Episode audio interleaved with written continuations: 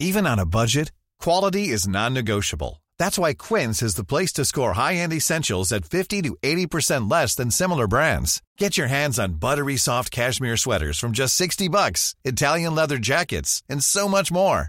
And the best part about Quince, they exclusively partner with factories committed to safe, ethical, and responsible manufacturing. Elevate your style without the elevated price tag with Quince. Go to quince.com slash upgrade for free shipping and 365-day returns. Heraldo Media Group presenta Sergio Sarmiento y Lupita Juárez. Información veraz y oportuna con un toque personal y humano. Por el Heraldo Radio, donde la H suena y ahora también se escucha.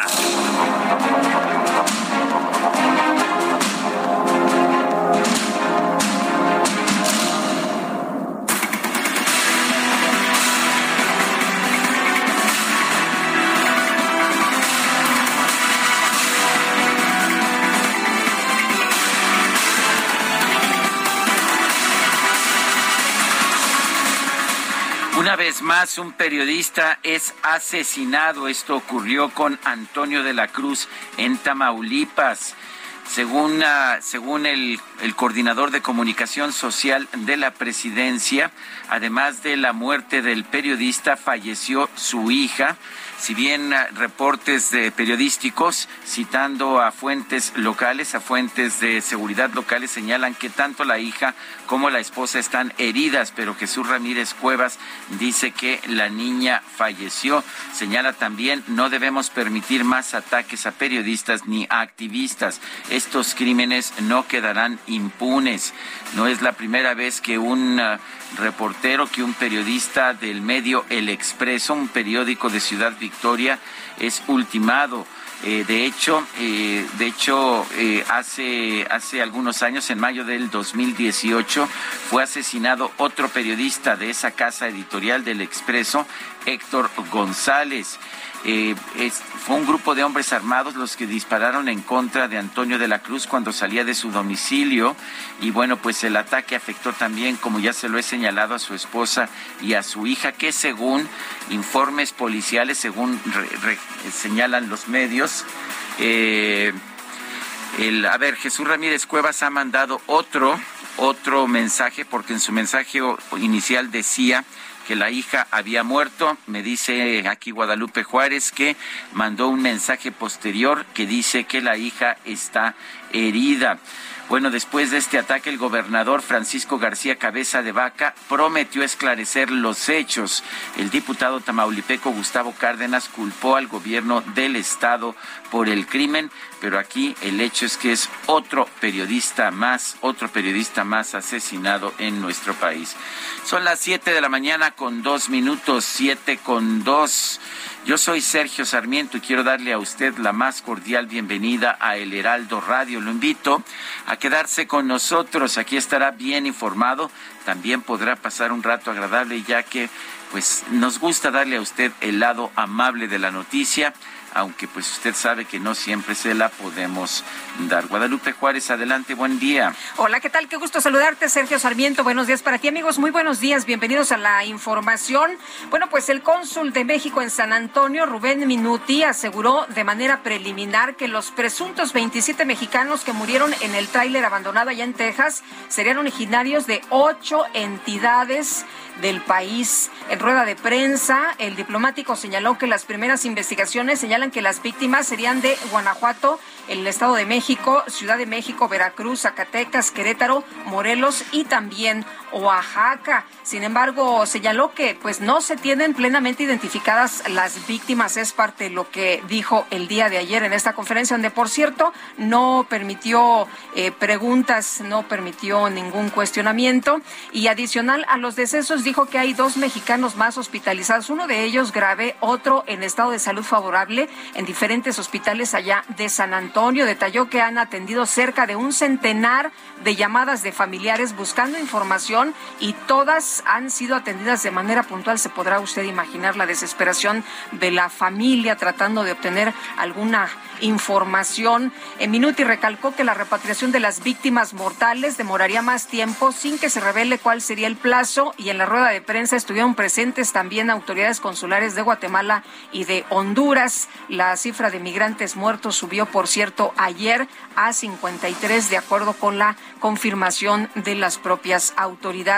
El gobernador del estado de Zacatecas, David Monreal, en un tuit que, que dio a conocer el día de ayer, escribió que la Cancillería ha informado que paisanos zacatecanos formaban parte del grupo de migrantes que lamentablemente perdieron la vida allá en San Antonio, Texas. Dijo que ha instruido al titular de la Secretaría del Zacatecano Migrante para que recabe la información detallada y bueno, para poder auxiliar a estas familias.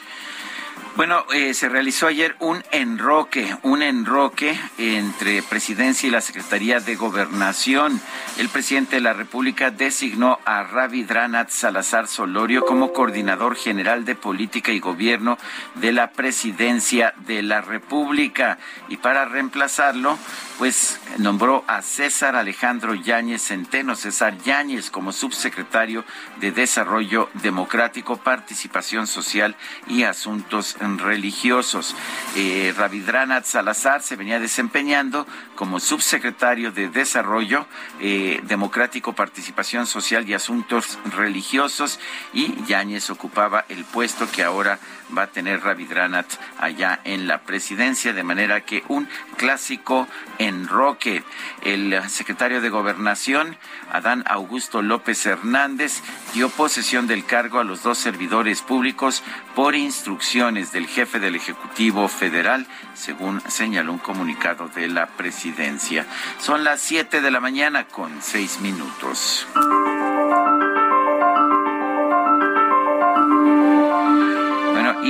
Vámonos, vámonos a la frase de este día. No podemos y no debemos detener la migración de la gente, debemos darle una mejor vida en casa. William L. Swing, un diplomático estadounidense de mucho tiempo.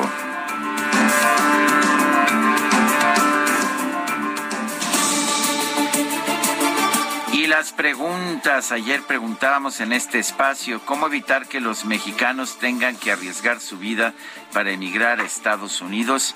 Crear más empleos, nos dijo 94%, dar más asistencia social, 1.8%, no sabemos, 4.2%. En total hemos recibido en total recibimos 7.880 participaciones. La que sigue, por favor. Claro que sí, mi queridísimo DJ Kike. Esta mañana ya coloqué en mi cuenta personal de Twitter, arroba Sergio Sarmiento, la siguiente pregunta en qué se debe usar el ingreso adicional del gobierno por los altos precios del petróleo. Subsidiar gasolina, nos dice el 8.6%. Salud y educación, 79.6%. Reducir deuda, 9.6%. Otros gastos, 2.3%. En 28 minutos hemos recibido 601 votos. Las destacadas de El Heraldo de México. Y ya está con nosotros aquí en la cabina Itzel González con las destacadas. Itzel, que se publica hoy en El Heraldo. Cuéntanos, ¿qué tal? Buenos días. Muy buenos días, Lupita, Sergio, queridos destacalovers. Jueves 30 de junio del 2022. Se, se logró, lo terminamos y lo terminamos victoriosos después de tanta fiesta, tanta celebración, tanto equinoccio. Y lo que falta, ¿eh? Y lo que falta. Y lo que falta, pero viene junio, el segundo semestre. Julio, inicia el segundo semestre del año, ya listos para las vacaciones. Ya estamos, ya estamos, ya están las maletas listas. Estamos muy listos. Y también muy listo el periódico, la información completa en el Heraldo de México, así que comenzamos con las destacadas. En primera plana, tragedia en Texas. Estados Unidos dejó pasar tráiler con migrantes. El camión atravesó dos puntos de revisión sin ser detenido. Ya son 53 muertos, 27 de ellos mexicanos. país. Contagios prevén más picos, pronostican que quinta ola sea agresiva y más de la mitad de la población se infecte. Ciudad de México, Línea Rosa, licitan más obras. El sistema de transporte colectivo lanzó dos convocatorias para trabajos adicionales a la modernización de la Línea 1. Estados, Puebla, delicada niña herida. Tiene bala cerca de la columna, indica salud. Orbe, OMS respalda derecho al aborto. El organismo internacional consideró un retroceso el reciente fallo en los Estados Unidos. Meta América, una piel de grandeza. Las águilas presentan su nueva playera, que es mayormente en color crema, con vivos en azul. Y finalmente, en mercados, acuerdan accionistas, volará Aeroméxico de la Bolsa Mexicana de Valores. Analistas aseguran que el mercado de capitales se hace más pequeño. Lupita, Sergio, amigos, hasta aquí las destacadas del Heraldo. Feliz jueves. Gracias, buenos días. Son las 7 de la mañana con 10 minutos. Hoy es jueves 30 de junio del 2022. Vamos a un resumen de la información más importante. Ciudad Victoria, Tamaulipas, este miércoles fue asesinado a balazos el periodista Antonio de la Cruz, reportero del periódico Expreso, cuando salía del domicilio acompañado por su familia. La hija resultó herida de gravedad. El gobernador de Tamaulipas, Francisco García Cabeza de Vaca, condenó el asesinato del periodista Antonio de la Cruz. Aseguró que no va a permitir que este crimen quede impune. De entrada, decirles que condenamos los hechos cobardes que suscitaron el día de hoy, donde de una manera cobarde eh, fue asesinado el periodista Antonio eh, de la Cruz. Nuestras condolencias eh, a la familia, a los amigos. El fiscal general de Tamaulipas, Irving Barrios Mojica, informó que el periodista Antonio de la Cruz no había recibido amenazas de muerte por su trabajo profesional. De igual forma es de descartar eh, que no se tiene conocimiento que el periodista Antonio haya sido amenazado con anterioridad, ya sea por cuestiones personales o por su profesión, ni tampoco que hubiera solicitado adherirse al mecanismo de protección para personas defensoras de derechos humanos y periodistas. La Fiscalía General de la República atrajo la investigación del homicidio del periodista Antonio de la Cruz. Indicó que el caso será atendido por la Fiscalía Especial para la Atención de Delitos contra la Libertad de Expresión. El colectivo Madres Buscadoras de Sonora dio a conocer el hallazgo del cuerpo de una mujer que estaba siendo calcinado en un predio baldío en la ciudad de Hermosillo. Personal de la Fiscalía General del Estado atendió el reporte y abrió una investigación. En una carta, el exgobernador de Chihuahua, César Duarte, aseguró que su sucesor Javier Corral brindó protección a José Noriel Portillo, alias El Chueco, presunto asesino de dos sacerdotes jesuitas y un guía de turistas en la Sierra Tarahumara. En un tramo de la carretera Empalme Bacum, en el estado de Sonora, una familia fue atacada a pedradas al pasar por un retén de civiles que exigían el pago de una cuota. Un niño de tres años resultó herido. El secretario de Salud de Puebla, José Antonio Martínez García, informó que la niña que recibió un disparo en la fila de un centro de vacunación contra el COVID-19 del estado se encuentra delicada.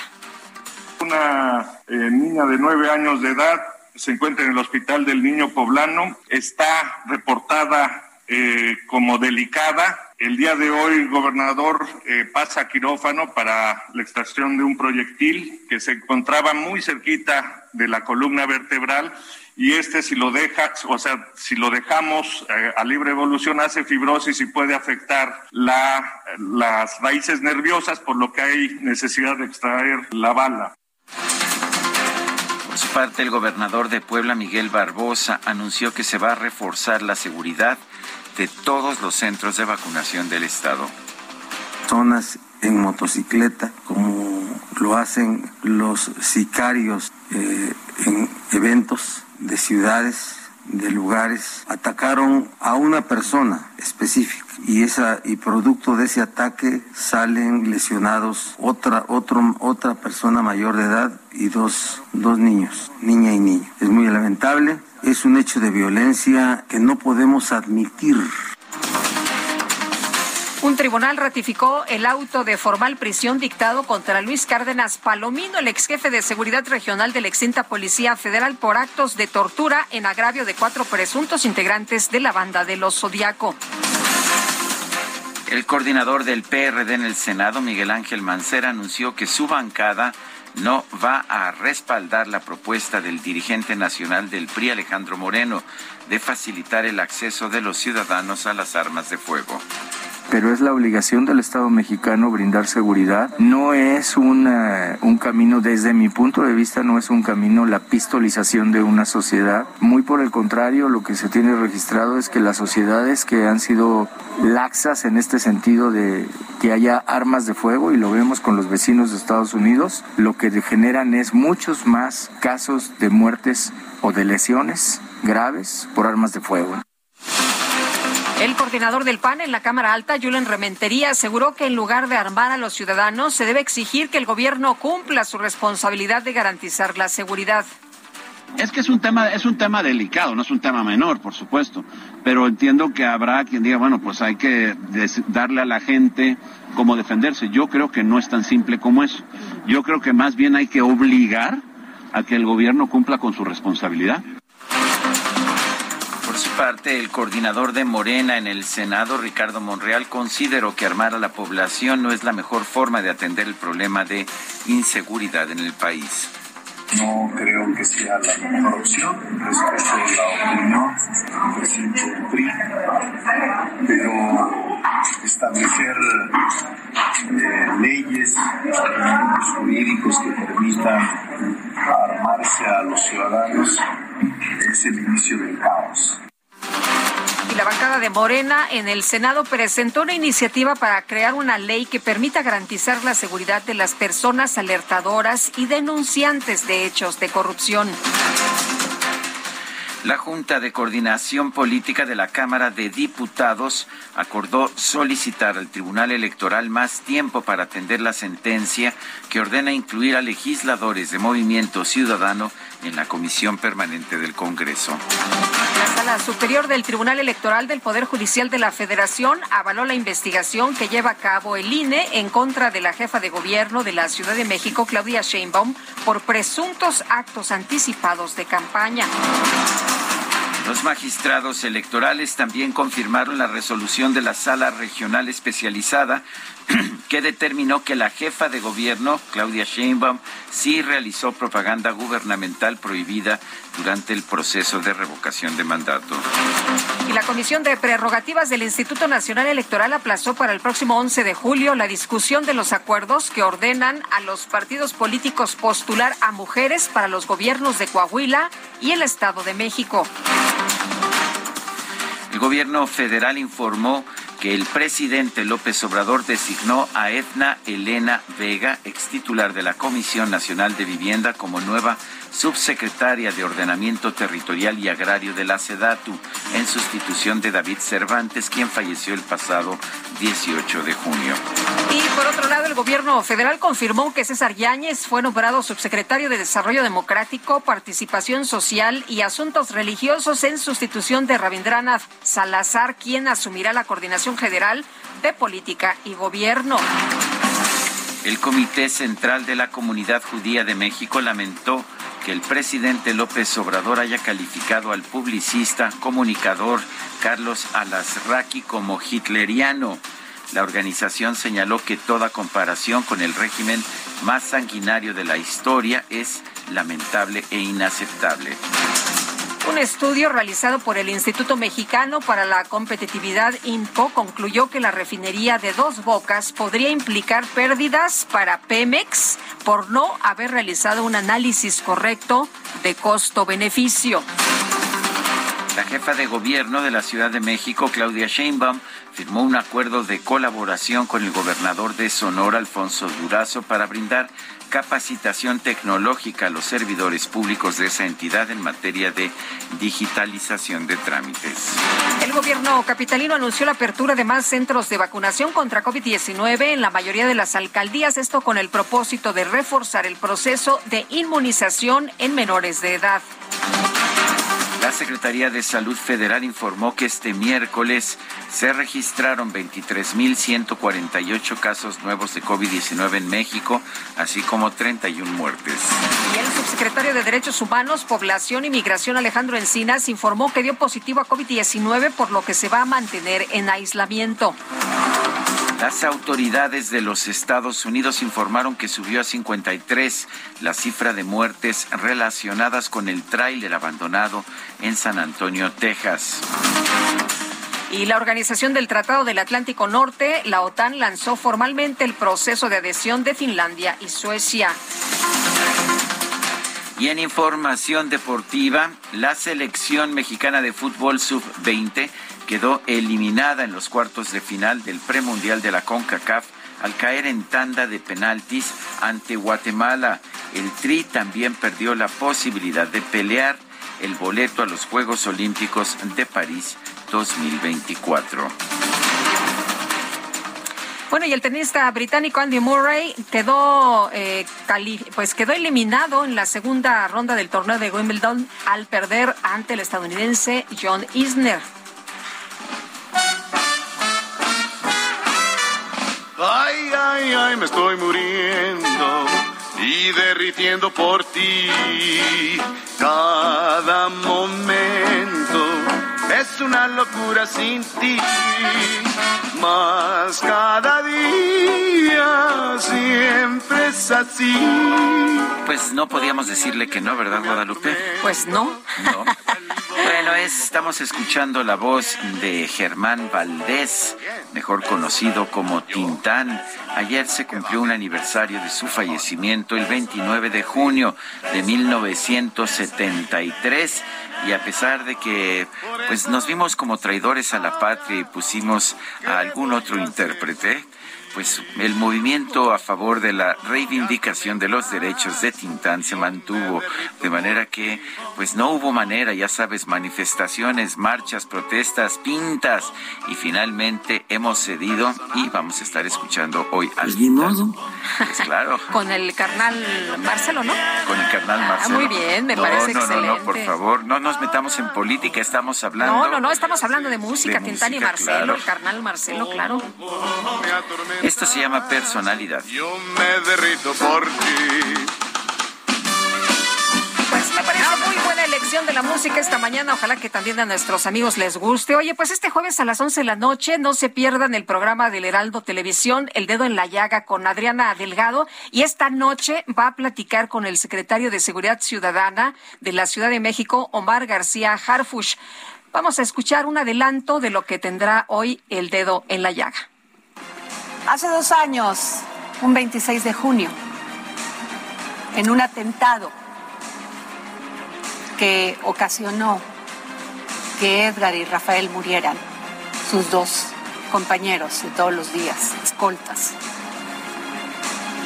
Y después de 400 tiros, tres tiros fueron directamente hacia usted. ¿Qué ha cambiado desde entonces para Omar García Harfuch? Primero ha cambiado eh, el estilo de vida de manera total, la manera en que sales, en que te conduces, en que vas a ciertos lugares, te limita muchísimo las salidas que para la mayoría de las personas o para todas las personas pues son normales, como ir a un restaurante, un café o bajarte a comprar algo de inmediato, pues eso es lo primero que cambia. Segundo, algo que cambió mucho es que nos unificó mucho también como equipo la pérdida de nuestros compañeros. En el caso de, Edgar y de Rafa, Rafa pues tenía conmigo 13 años, más o menos 12. Y en lugar de eso desanimarnos, pues nos ayuda como equipo a saber primero por qué estamos haciendo lo que hacemos, la invitación es para este jueves a las 11 de la noche. No se lo pierda el programa del Heraldo Televisión con Adriana Delgado, nuestra compañera, El Dedo en la Llaga.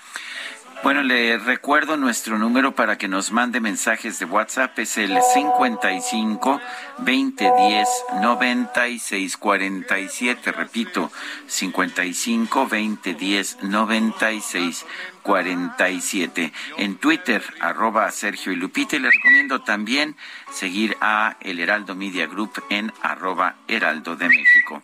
Vamos a una pausa y regresamos es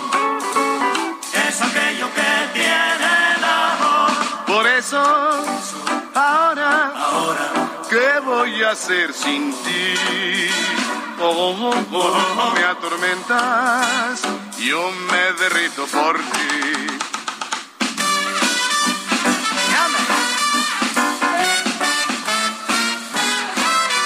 Ay, ay, ay, me estás matando, me estás... Sergio Sarmiento y Lupita Juárez quieren conocer tu opinión, tus comentarios o simplemente envía un saludo para ser más cálida esta mañana. Envía tus mensajes al WhatsApp 55 20 10 96 47.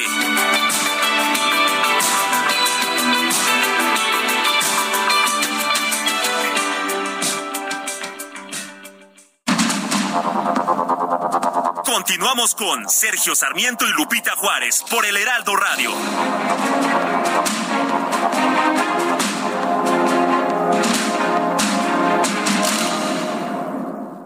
¿Sabías que tienes un superpoder en tus manos? Con la API Web de Cinepolis, compra tus boletos sin hacer fila y recibirás un cupón en tu correo para que puedas disfrutar de un Maxi Combo Mix por solo 219 pesos. Sin excusas. API Web Cinépolis. Más fácil, más rápido, más seguro. Bonita como aquellos juguetes que yo tuve en los días infantiles de ayer. Bonita como el beso robado Alcaraz te la escribió a ti, ¿verdad? Pero, ¿qué tal la interpretación que te hace Tintán, Germán no, Valdés? Hombre, es espectacular. La sinceridad de tu El arreglo, ¿qué tal? Está maravillosa. A mí me parece, a ver, a ver, para empezar, me parece este que es uno de los boleros más hermosos del repertorio. Bonita. Pero bueno, aquí la interpretación de Tintán es realmente maravillosa. Haz pedazos tu espejo. Bueno, y vámonos a los mensajes. Nos dice una persona del auditorio, muy buenos días, amigos Sergio y Lupita. Estoy desde las cinco y media de la mañana en el Centro de Salud de Torielo Guerra para vacunar a mis dos nietas. Nos acaban de avisar que no hay vacunas, que nos esperemos hasta las once de la mañana. Eso no es justo. Soy la señora Angélica Gómez. Muy buenos días. No es la primera llamada que tenemos con personas que denuncian que están formadas desde muy temprana hora y que pues simple y sencillamente les dicen que no hay vacunas, que ni siquiera han llegado. La verdad es que es muy injusto. Oye, a ver, Jorge Arce nos hace una pregunta. A ver, a ver si respondes. ¿Cuál es tu película favorita de Tintán? Híjole, es que me gustan muchas. ¿Te gustan Ay, todas? Me gustan si todas. yo hubiera dicho Oye, eso, es el no hombre, hubiera sido el- políticamente correcto. Eh, bueno, es el hombre que en pantalla me parece besó a más mujeres. ¿Ah, sí? Sí, ¿no te acuerdas en las escenas que o sea pasaba? que le gustaban todas también. ¿No, no te acuerdas que las escenas pasaba y, y con cualquier pretexto echaba un besito por aquí, un besito por acá? Ah, eso sí, No, bueno. hombre, bueno. A mí, a mí, bueno, yo la que recuerdo es el rey del barrio. Este, también me dice él la, la marca del zorrillo que yo Ah, no vi. también muy divertida. Sí, también la- las dos son de 1950, no sabía, estoy verificando aquí, pero entonces a ti te gustan todas. A mí me gustan todas. Bueno, las últimas que hizo ya no me gustaron tanto. Bueno, dice otra persona, por favor pasen mi com- por favor pasen mi comentario al aire. No sabía que los tráileres volaban a estos tontos e ineptos de la 4T, solo su pueblo bueno les cree. Ya basta tonterías, Laureano García Araujo. En realidad, hasta donde podemos ver, el, ah, por, lo- por lo menos hasta este momento no hay ninguna certeza de que el tráiler haya cruzado la frontera. Todo parece indicar que los ah, inmigrantes fueron uh, metidos en el tráiler después del cruce de la frontera. Eso es la información que hay hasta este momento. Pues sí, pero no hay certeza todavía. No hay certeza. El Heraldo destaca hoy que Estados Unidos dejó pasar este tráiler con migrantes. El camión atravesó dos Pasaron puntos por sin de retenes. sin ser detenidos y ya son, bueno, como se lo hemos dado a conocer, pues eh, en esa tragedia. Y Greg Abbott, el gobernador de Texas, eh, está politizando, por supuesto, dice que ahora ellos van a revisar en lugar de las autoridades migratorias o federales, lo cual ya sabemos qué significa eso. Ya lo hizo una vez en el pasado, en que se puso a hacer revisiones y que generó un colapso virtual del, comercio entre Estados Unidos y México. Y culpa otra vez al presidente Joe Biden, dice que por su austeridad, que por no dar a la patrulla fronteriza recursos, pues no tuvieron la capacidad de realizar estas revisiones y que entonces pues ahora lo van a hacer de manera estatal. Oye, fíjate que hay una eh, un tuit de Sabina Berman esta mañana, la dramaturga, eh, que dice que el presidente López Obrador se equivocó al llamar a Carlos Alarraqui hitleriano. El comunicado de la comunidad judía expresa la razón de forma impecable y lo que dice este comunicado de manera muy breve es la comunidad judía de México rechaza el uso del término hitleriano para referirse a cualquier persona Toda comparación con el régimen más sanguinario de la historia es lamentable e inaceptable. Y yo creo que uno puede estar um, a favor o en contra de los argumentos de un periodista en particular, un periodista de opiniones muy fuertes como es Carlos Alarraqui. Yo muchas veces discrepo con Carlos Alarraqui, pero el llamarlo nazi, el llamarlo hitleriano, me parece que no aporta absolutamente nada. Es este tipo de insulto, de descalificación, que pues que además es una falta de respeto a los a las millones de personas que fueron asesinadas por el régimen nacional socialista de Adolf Hitler. Son las siete con treinta y cinco minutos. Llegó el lado oscuro. Uy, llegó el lado oscuro y todos los sabores con el 3x2 en todos los helados, paletas y postres Holanda Nestlé. Además, 3x2 en salchichonería empacada de origen y en todos los yogur Plate y Lala. Con Julio lo regalado te llega. Solo en Soriana. A julio 5. Aplican restricciones. Este miércoles en Tamaulipas fue asesinado el periodista Antonio de la Cruz, reportero del diario Expreso de Ciudad Victoria. Vámonos hasta, vámonos hasta allá, hasta Tamaulipas con Carlos Juárez. Adelante, Carlos, con tu información. Hola, ¿qué tal? Sergio Lupita, un gusto saludarlos para comentarles que la Fiscalía General de Justicia de Tamaulipas informó que el reportero Antonio de la Cruz murió por cuatro heridas de un arma de fuego calibre 40 milímetros en tanto que su hija Cintia, de 23 años de edad, tiene solamente una herida y se encuentra desafortunadamente grave. A la vez se dio a conocer que la principal línea de investigación es el trabajo periodístico de Toño de la Cruz. Erwin Barrios Mujica, titular de la Fiscalía General de Justicia del Estado, mencionó que paralelamente la Fiscalía General de la República abrió una carpeta de investigación en torno al homicidio registrado la mañana del miércoles en el fraccionamiento Puertas de Tamatán, por lo cual arribaron agentes de la Fiscalía especializada en delitos contra periodistas para coordinar y desarrollar las investigaciones.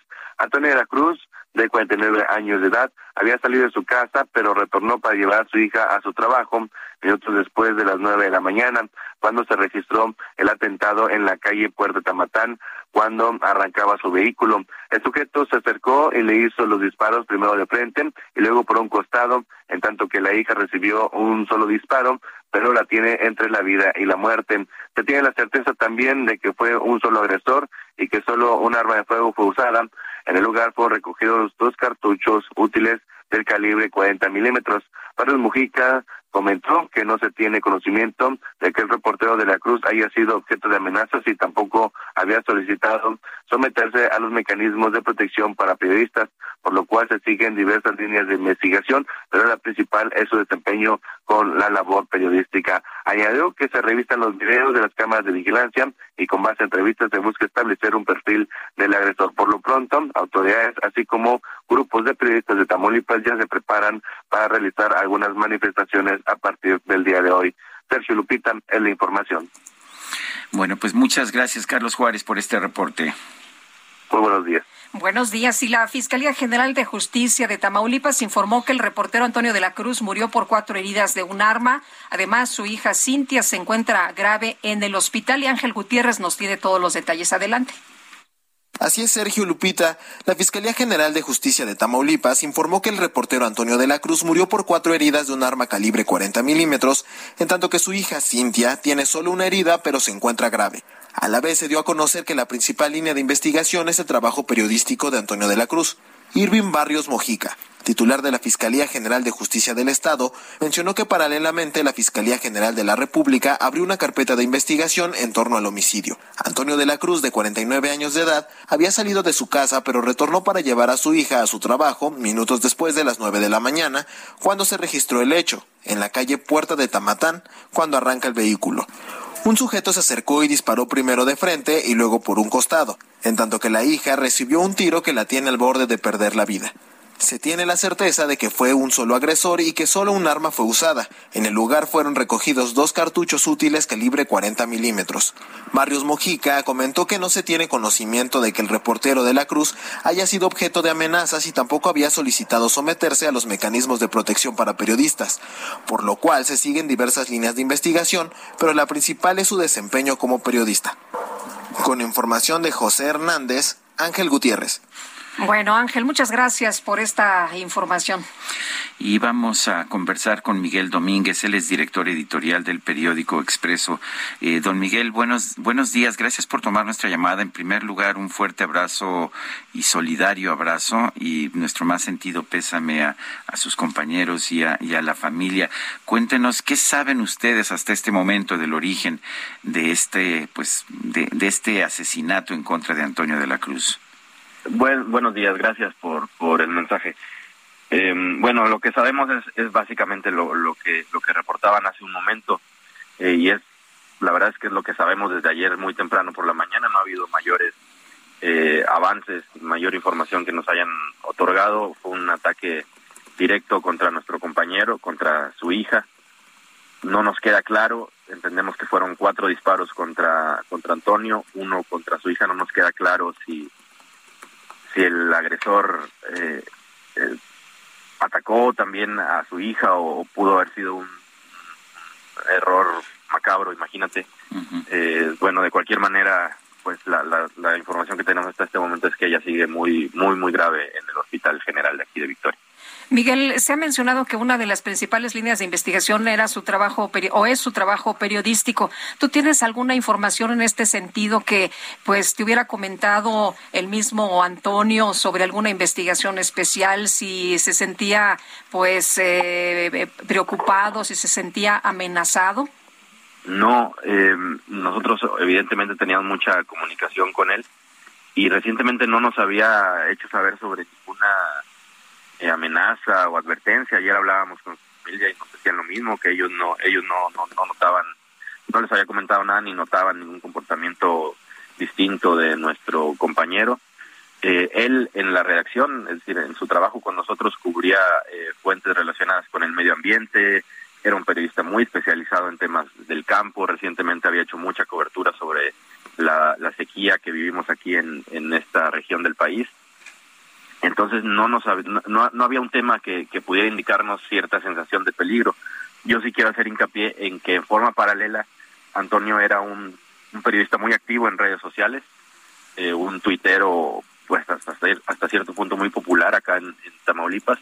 Y ahí bueno él él sí sí reportaba información de todo tipo no incluida política de seguridad este, de hecho, uno de los últimos tweets que escribió y que revisé eh, fue sobre un político que estaba despachando a pesar de que estaba prófugo por allá en los Estados Unidos. Sí, sí, sí. Entiendo que el caso de Reynosa, del alcalde de Reynosa, y antes de eso hizo muchos cuestionamientos a, otros, a otros eh, políticos de diferentes niveles y diferentes partidos. Es decir, también sería difícil eh, establecer directamente una causa en ese sentido. Tengo entendido también que no es la primera vez que un, un periodista de, de, su casa editorial es victimado, que lo, que lo mismo pasó en mayo del 2018 con Héctor González. Cuéntenos del caso de Héctor. Héctor González, en ese momento eh, él ya no trabajaba con nosotros, pero sí es un reporte, tenía muy poco de haber, de haber, de haber cambiado de trabajo, pero sí tenía toda la vida también trabajando en, el periódico Expreso, corresponsal de medios nacionales. Él fue asesinado a golpes aquí en una colonia de, de Victoria, en un caso que también debo decir desafortunadamente pues no terminó de esclarecerse del todo. Las investigaciones, los resultados de las indagatorias nunca, nunca eh, pues dejaron conforme ni a sus familiares ni al gremio periodístico que todavía a estas alturas exige justicia por, por su homicidio. Miguel, han eh, muerto o han sido asesinados 12 periodistas en eh, este último año. Eh, volvemos a escuchar que pues se va a hacer justicia, que no va a haber impunidad. ¿cómo, ¿Cómo escuchas estos pues estos discursos, estas palabras? Pues desafortunadamente con, con escepticismo. Nosotros decíamos hoy en un editorial que de tantas veces que hemos exigido justicia ya hasta empieza a sonar ocioso, pero pero bueno, en esta ocasión sí esperamos que esto sea un parteaguas. Yo he percibido de ayer eh, a hoy una gran solidaridad, una gran indignación del gremio periodístico en todo el estado. Yo esperaría que en esta ocasión este reclamo contundente que estamos haciendo sea escuchado. Miguel Domínguez, director editorial del periódico Expreso, nuevamente un fuerte abrazo y gracias por tomar nuestra llamada. Muchísimas gracias. Son las 7 de la mañana con 45 minutos. ¡Julio, Julio! Uf, llegó el momento de bajar estas llantitas. Sí, ya llegó, porque te llevas la segunda al 70% de descuento en todas las llantas para auto. Y además, 2 por 1 en todos los aceites lubricantes anticongelantes y aditivos. Con Julio lo regalado te llega, solo en Soriana. A Julio 7, aplican restricciones. Y nos enlazamos en estos momentos a la conferencia de prensa del eh, presidente López Obrador. Está hablando Ricardo Mejía, subsecretario de Seguridad Pública. De manera inmediata abrieron una carpeta de investigación y se constituyeron ayer mismo por la tarde un grupo de ministerios públicos, peritos y policías investigadores. También ya el día de ayer se giró oficio por parte de la FGR para solicitar la atracción de esta investigación de esta carpeta y todos sus anexos para que la Fiscalía lleve el caso. Y la Fiscalía General de la República ya solicitó al Gobierno de México, a través de la Secretaría de Seguridad y Protección Ciudadana y la CONACE, que contribuya a la investigación de este doloroso caso. Siguiente. Está el subsecretario hablando del caso del periodista asesinado. como nos lo ha instruido el presidente, siempre con transparencia y siempre buscando la resolución de los casos, informar que con base en las actuaciones ministeriales, en los testimonios de las familias y en los diferentes eh, antecedentes, nosotros podemos establecer que en este año no ha habido 10 casos de compañeras y compañeros periodistas asesinados, de los cuales 26 casos hay detenidos y algunos de estos hay órdenes de aprehensión y están pendientes de su ejecución. Esto significa que sí se está realizando la investigación y que sí hay acciones en contra de las eh, personas que han atentado en, eh, pues eh, a, los periodistas es lo que dice Ricardo Mejía, subsecretario de Seguridad Pública, al hablar sobre el caso del reportero Antonio de la Cruz del periódico Expreso de Ciudad Victoria, Tamaulipas y de otros asesinatos de compañeros periodistas.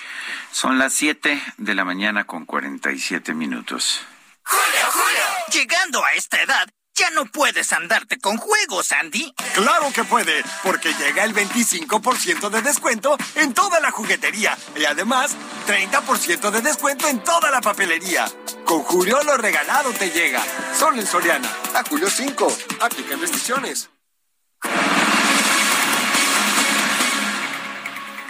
El Tribunal Electoral del Poder Judicial de la Federación ratificó que sea el INE el que investigue una denuncia por supuestos actos anticipados de campaña rumbo a las elecciones presidenciales de 2024 de la jefa de gobierno de la Ciudad de México, Claudia, Claudia Sheinbaum. Perdón, Claudia Sheinbaum. Misael Zavala, nuestro reportero, nos tiene la información. Adelante, Misael. Sergio Lupita, buenos días. Efectivamente, con voto dividido, la Sala Superior del Tribunal Electoral del Poder Judicial de la Federación ratificó que sea el Instituto Nacional Electoral el órgano que investigue una denuncia por supuestos actos anticipados de campaña rumbo a las elecciones presidenciales del 2024 de la jefa de gobierno de la Ciudad de México, Claudia Sheinbaum. Con cuatro votos a favor y tres en contra, los magistrados pidieron que la funcionaria capitalina tome la advertencia en cuenta para evitar incurrir en actos anticipados de La Sala Superior ratificó el acuerdo dictado por la Unidad Técnica de lo Contencioso Electoral del INE en el procedimiento especial sancionador UTSCG que admitió a trámite la denuncia que presentó el Partido Revolucionario Institucional contra Claudia Sheinbaum por presuntos actos anticipados de precampaña y campaña respecto de la elección presidencial de 2024. Lo anterior debido a diversas publicaciones de notas periodísticas en medios de comunicación digital en las que se difundió que la jefa de gobierno de la Ciudad de México es una probable aspirante a la presidencia de la República. La denuncia también señala que la funcionaria está distrayendo su labor como jefa de gobierno al realizar con fines partidistas a favor de Morena en diversos estados del país. Sergio Lupita, hasta aquí la información. Misael Zavala, muchísimas gracias. Bueno, son las siete, las siete de la mañana con cuarenta y nueve minutos. Me llamó poderosamente la atención la nota que se dio a conocer ayer, se difundió ayer eh, por medios periodísticos y por redes sociales, y es al respecto de un joven eh, pues sí, imagínese usted un joven que eh, fue al SAT a obtener su firma electrónica, es un joven con parálisis eh, cerebral severa y resulta que le negaron esta pues esta firma electrónica que le permitiría trabajar, que le permitiría pagar impuestos y la razón es que físicamente no puede firmar. Eso es lo que se dio a conocer ayer. Esta reunión en el SAT fue el 28 de junio y bueno, y resulta que a este joven, pues como no podía firmar físicamente, eh, se le negó la firma electrónica. El joven es ah, Daniel Robles Aro, de 26 años, originario de Zapopan, Jalisco. Tiene parálisis cerebral, cuadriparesia distónica. Y bueno, pues ah, se comunica a través de tableros, tiene una lesión motora. Eh, necesita, sí, efectivamente un cuidador, pero dice que, que no, que que aunque sabe que requiere de ayuda, que quiere valerse por sí mismo, que quiere adquirir responsabilidades, resulta que el SAT simplemente le dice que no. Eh, declara, de hecho, en redes sociales este joven que en el SAT le dijeron que, pues, que no pueden saber a simple vista si yo soy una persona capaz de asumir una responsabilidad como contribuyente. Como ves, la discriminación del sistema de administración tributaria. Y sí, y, y Daniel Roblesaro escribió este hilo sobre su experiencia en el SAT. Decía él, empezaba así, hoy por fin tuve mi cita y todo bien, hasta que, pues ya sabes, llegué pues al módulo de atención, la persona sí me atendió muy amable, pero pues resulta que no, no, el hecho está en que le negaron la posibilidad de poderse ganar la vida de forma ilegal, como digo, de forma legal, como ya sabe usted, en la informalidad todo se vale, pero hay todos los obstáculos del mundo para poder ejercer un empleo de manera formal. Pues sí, dice Daniel Robles, tengo dos opciones, presentar este dictamen médico de, de capacidad moral o mental, supongo, que mi mamá consiga un dictamen de incapacidad y ella firme por mí como tutora. Yo sé que es un hecho que siempre requeriré ayuda física, pero me gustaría ser reconocido legalmente como persona capaz de tomar decisiones y adquirir responsabilidades. Y dice, ahora, ahora no sé qué hacer. Bueno, el presidente de Morena, Mario Delgado, cuestionó el silencio cómplice del INE luego de que la gobernadora de Campeche, Laida Sansores, reveló nuevos audios sobre la presunta participación de Alejandro Moreno en diversos delitos. Elia Castillo, nos tienes toda la información, te escuchamos. Muy buenos días, Lupita, Sergio, los saludo con mucho gusto ustedes el auditorio.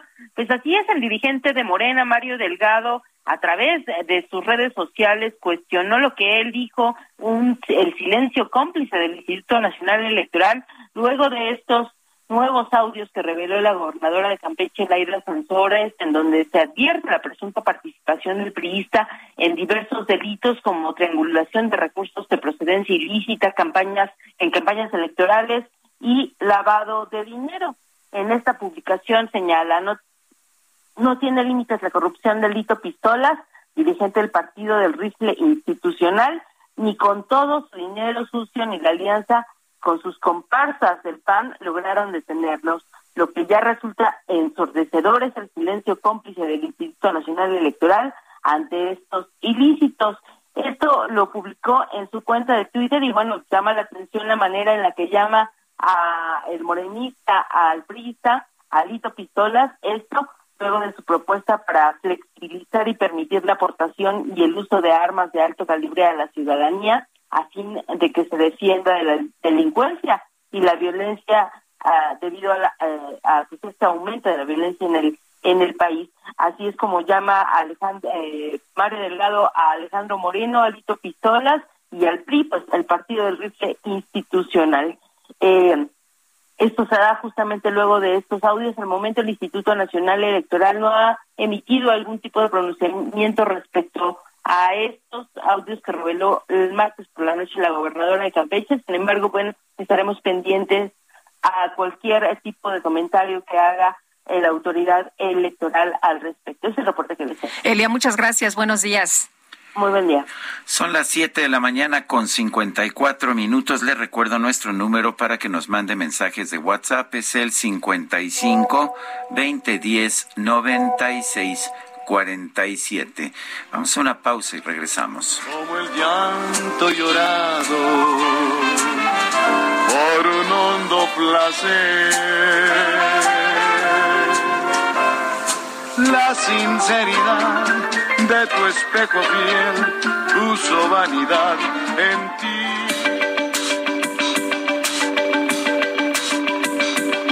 Sergio Sarmiento y Lupita Juárez quieren conocer tu opinión, tus comentarios o simplemente envía un saludo para ser más cálida esta mañana. Envía tus mensajes al WhatsApp 55 20 10 96 47.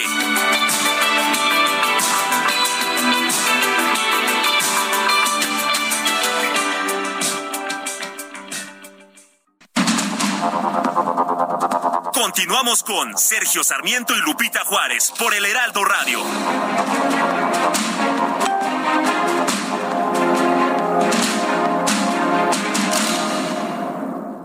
¿Sabías que tienes un superpoder en tus manos? Con la API Web de Cinepolis, compra tus boletos sin hacer fila y recibirás un cupón en tu correo para que puedas disfrutar de un Maxi Combo Mix por solo 219 pesos. Sin excusas.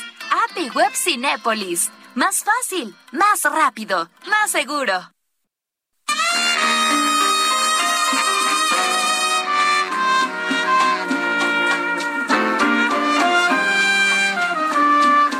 Eres mi bien, lo que me tiene extasiado.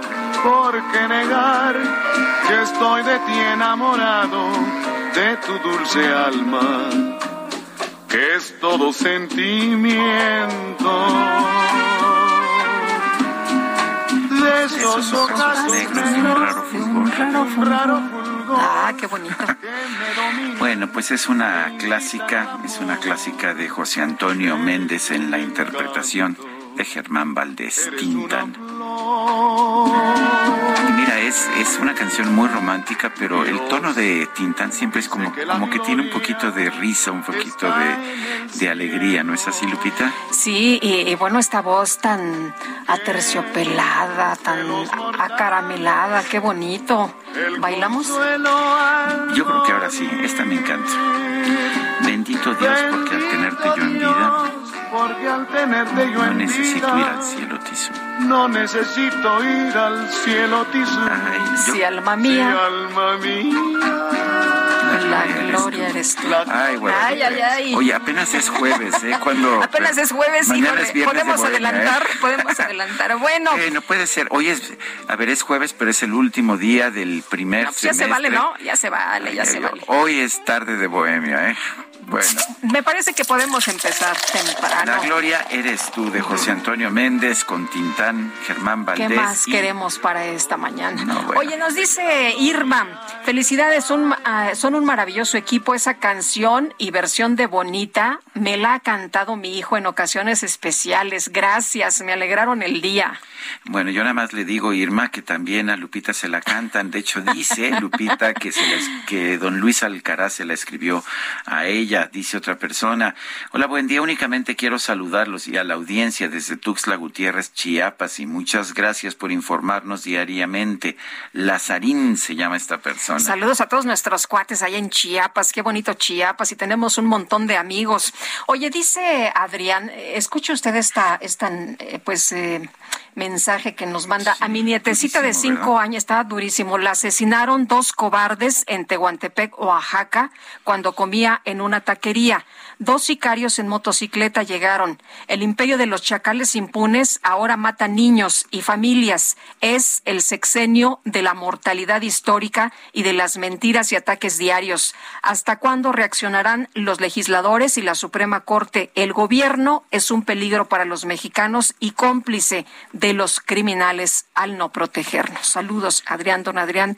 Le mandamos un fuerte abrazo y le agradecemos que pues que mande este mensaje. Por supuesto. Son las ocho de la mañana con cuatro minutos. Ah, vamos con Alan Rodríguez, está en la estación del metro Niños Héroes. ¿Qué está pasando por allá, Alan? Adelante. Sergio Lupita, muy buenos días. Esta mañana se registró saturación por el exceso de usuarios en la línea 3 del metro de la Ciudad de México, principalmente con rumbo hacia la terminal de universidad. Esto provocó algunos eh, pues retrasos en los vagones, quienes tardaron aproximadamente 20 y 30 minutos a las 7 principalmente de la mañana. Afortunadamente ya el metro de la Ciudad de México ha iniciado los trabajos para desfogar esta situación que se está presentando y ha mandado más de cuatro unidades vacías, cuatro convoys en la estación de la raza, lo cual ha permitido el flujo de los usuarios y ya en estos momentos ya no tenemos los severos asentamientos y la congregación de pasajeros en las estaciones del metro de la línea 3 de la Ciudad de México. Por lo pronto, el reporte que tenemos. Bueno, Alan Rodríguez, gracias. Y nos vamos a Valderas, por allá está Israel Lorenzana. Israel, ¿qué pasa esta mañana? Cuéntanos, buenos días. Hola Israel.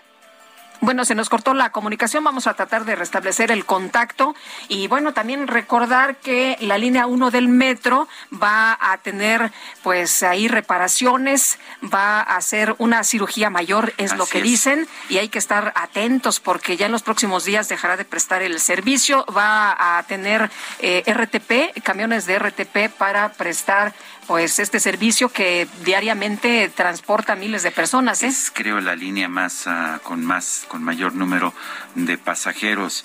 Eh, bueno, vamos a, otros temas. la Cámara Baja del Parlamento ruso aprobó hoy una ley que le va a permitir al gobierno ruso eh, prohibir prohibir a los medios de prensa extranjeros. Esto es una respuesta también a pues medidas que se han tomado en países occidentales para pues, restringir la actividad de la prensa de los medios de información de Rusia. Eh, desde hace meses Rusia se ha quejado de que los países occidentales imponen trabas indebidas a los medios rusos al prohibir sus operaciones o negar visas a sus periodistas.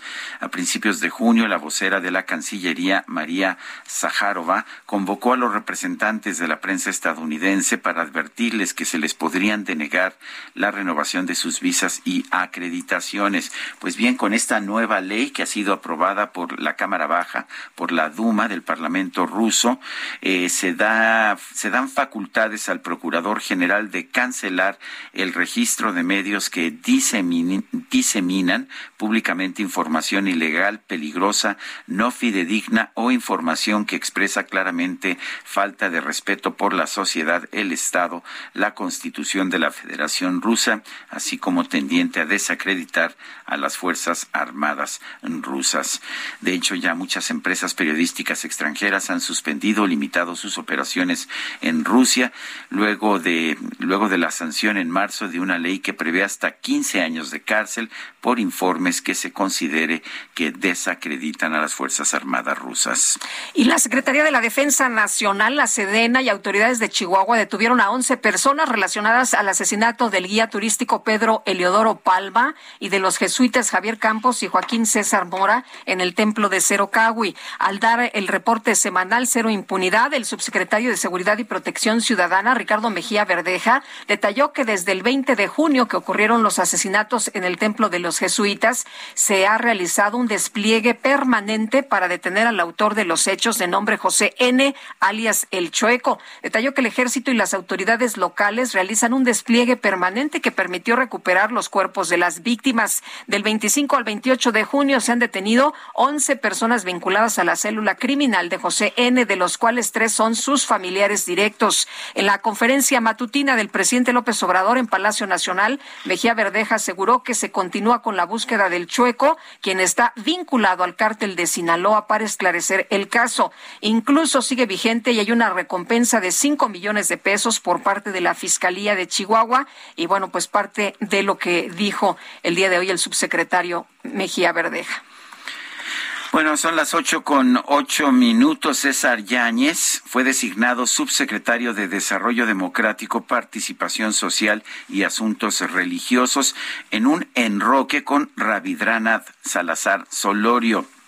Vamos con Iván Saldaña que nos tiene el reporte. Adelante, Iván. Hola, Sergio Lupita, amigos del auditorio. El presidente Andrés Manuel López Obrador movió ayer piezas en su gabinete nombrando a César Yáñez Centeno uno de sus colaboradores históricamente más cercanos, como nuevo subsecretario de Desarrollo Democrático, Participación Social y Asuntos Religiosos de la Secretaría de Gobernación. César Yáñez, quien llega en sustitución de Rabindranath Salazar, se desempeñaba desde diciembre del 2018 como coordinador general de Política y Gobierno de México de la Presidencia de la República. En tanto, Rabindranath Salazar dejó la subsecretaría de la Secretaría de Gobernación y fue nombrado coordinador general de Política y Gobierno de México de la Presidencia, cargo que ocupaba César Yáñez. Después del anuncio, se preguntó al secretario de Gobernación, Adán Augusto, qué representa la decisión del presidente López Obrador. Y es que en el mismo sentido, también Adán Augusto se refirió a un tercer nombramiento hecho por la Presidencia de la República durante la misma tarde, en el que Edna Elena Vega Rangel fue designada como subsecretaria de Ordenamiento Territorial y Urbano de la Secretaría de Desarrollo Agrario, Territorial y Urbano, la SEDATU. Así contestó el secretario de Gobernación. Se fortalece el trabajo de los equipos al el reto es importante para la estabilidad y la gobernabilidad. Esta integración implica eso. Es parte de nuestra tarea y la vamos a seguir haciendo. Gracias. Cabe señalar que Edna Vega Rangel llega a la SEDATU en sustitución a David Cervantes Peredo, fallecido el pasado 18 de junio. Sergio Lupita, mi reporte esta mañana. Iván, Iván Saldaña, muchas gracias. Y está con nosotros esta mañana vía telefónica Rubén Minuti, cónsul general de San Antonio, Texas, que desde el primer momento ha estado informando sobre esta tragedia en la que han fallecido 53 personas hasta el momento de diferentes eh, nacionalidades y muchos de ellos de origen mexicano. Cónsul, gracias por platicar con nosotros. Buenos días. Don Rubén, ¿nos escucha? Ya la estoy escuchando. ¿Me escuchan a mí? Sí, sí, sí, muy bien, muy claro. Eh, señor cónsul, cuéntenos cuál es la situación en este... Sí, muchas gracias. ¿Cuál es la situación en estos momentos? ¿Qué más información se tiene? Ayer sabíamos de eh, que subió el número de personas fallecidas a 53 y que pues hay de varias eh, nacionalidades estas personas, pero también las de origen mexicano son de distintos estados de la República. Es correcto, es correcto lo, que eh, dicen es la información que se dio ayer, no ha cambiado eh, de ayer a hoy. Eh, estamos eh, Señor con autoridades estadounidenses. ¿Me escuchan? Sí, es que de repente lo, de repente lo perdemos. Ya, ya, me estoy moviendo para un, lugar de mejor recepción. Ah, gracias. más claro? Gracias, sí, Sí, muchas gracias. Sí, nos decía. Eh, es correcto, todo lo que mencionaron es información eh, actualizada y la seguiremos actualizando momento a momento el día de hoy y de inmediato les haremos saber a ustedes cualquier variante eh, y cualquier novedad. Bueno, tengo entendido que hay detenidos, que, eh, que me imagino que, que sí hay indicios claros de la responsabilidad de estas personas. En respeto a la investigación en proceso, no intervenimos eh, por el momento, no vamos a, a, poder comentar nada, no nos han compartido mayor dato, entonces no podríamos pronunciarnos ni, ni deberíamos por el momento en respeto a la información en proceso y eh, nos abocamos en estos momentos a acompañar a las familias en, eh, todo, a, a, brindarles todos los servicios consulares a las familias, tanto de las personas fallecidas como hospitalizadas. En eso estamos canalizando todo nuestro tiempo y energía. Eh, señor cónsul, ¿ya se pudo determinar la identificación, la identidad de las personas? Bueno, de 27 personas nos han partido eh, eh, información preliminar y hay una eh, presunción eh, ya eh, alta de que eh, se trata de connacionales, personas connacionales mexicanas. Continúa el proceso de identificación por medios eh, científicos, tecnológicos, eh, para efecto de que la corroboración sea del más alto nivel de, certeza. Y eh, de las personas hospitalizadas, eh, también eh, contamos con elementos documentales que nos hacen presumir que se trata de, de personas y además en un caso de una de ellas, de estas personas que ya se pudo comunicar, he estado visitándola diariamente, bueno, también por propia comunicación personal, eh, por propio dicho, eh, nos enteramos de que sí es una persona con nacional mexicana. El, uh, ¿Qué tipo de ayuda está, digo, además de estas visitas, de estar atentos a los casos, eh, qué tipo de, de, instrucciones tiene usted para, pues, para proporcionar ayuda a los connacionales? Bueno, tenemos instrucciones muy puntuales del canciller Ebrard de darle todo el acompañamiento a las familias, a las personas hospitalizadas, todos los trámites, eh, gastos de repatriación, eh, todo, la asesor, todo lo que implica asesoría legal, eh, orientación, consultoría eh, jurídica para ambos países, para ambos marcos jurídicos, tanto aquí en Estados Unidos como en México, permisos humanitarios para los familiares, también ahí orientación, apoyo en el trámite que tienen que hacer con las autoridades estadounidenses, todo lo que implica orientación, recursos de salud, eh, de información, eh, de movilidad, de conectividad, de traslado, eh, etcétera. Todo lo que pudiera necesitar lo podremos eh, eh, aportar, lo podremos poner a su alcance. Eh, señor cónsul, había personas que querían visitar a sus familiares heridos. ¿Decía usted que se les va a proporcionar visas humanitarias? Que bueno, ese es un trámite que se tramita ante las autoridades. Entonces nosotros eh, eh, lo que hacemos es eh, orientarlos y facilitar esto. Es una decisión que se ha, que, se toma por las autoridades locales eh, es discrecional. Eh, sin embargo pues en esta situación nosotros ejerceremos toda la eh, capacidad que tenemos para efecto de, que se conciencie a las autoridades locales y, y, y, participen nos apoyen en, en estos trámites por supuesto. Es decir es, es una cuestión que se otorga localmente eh, como ustedes saben, todo lo migratorio, pues es, es una decisión plenamente local. Uh -huh. Pero, eh, eh, o sin peros, mejor dicho, el punto es que nosotros estamos eh, participando muy activamente para concientizar. Pensamos que están conscientes las autoridades eh, locales y que participarán en caso de que las familias requieran estos permisos, como se ha hecho en el pasado. Muy bien, pues, señor cónsul, muchas gracias por tomar nuestra llamada. Muy buenos días. Gracias a ustedes por informar y les suplico que nos ayuden a difundir los números telefónicos, el del CIAM y el del, eh, el del área de protección del consulado. Si todavía tenemos unos segundos, me gustaría sí, por favor. si no sí. tienen inconveniente. Adelante. El teléfono de, del CIAM, del Centro de Información y Atención a Mexicanos, es un teléfono centralizado. Es el 520 623 7874, repito, 520 623 7874 y el de protección del consulado, abierto igual 24 horas, 24-7, es el 210-872-4386, repito, 210-872-4386, cualquier duda, inquietud, eh, eh, sospecha que tengan de alguna persona eh, que pudieran conocer, etcétera, por favor háganoslo saber, estamos eh, atendiendo de manera ininterrumpida. Muy bien, aquí tenemos ya registrados los teléfonos y los vamos a difundir.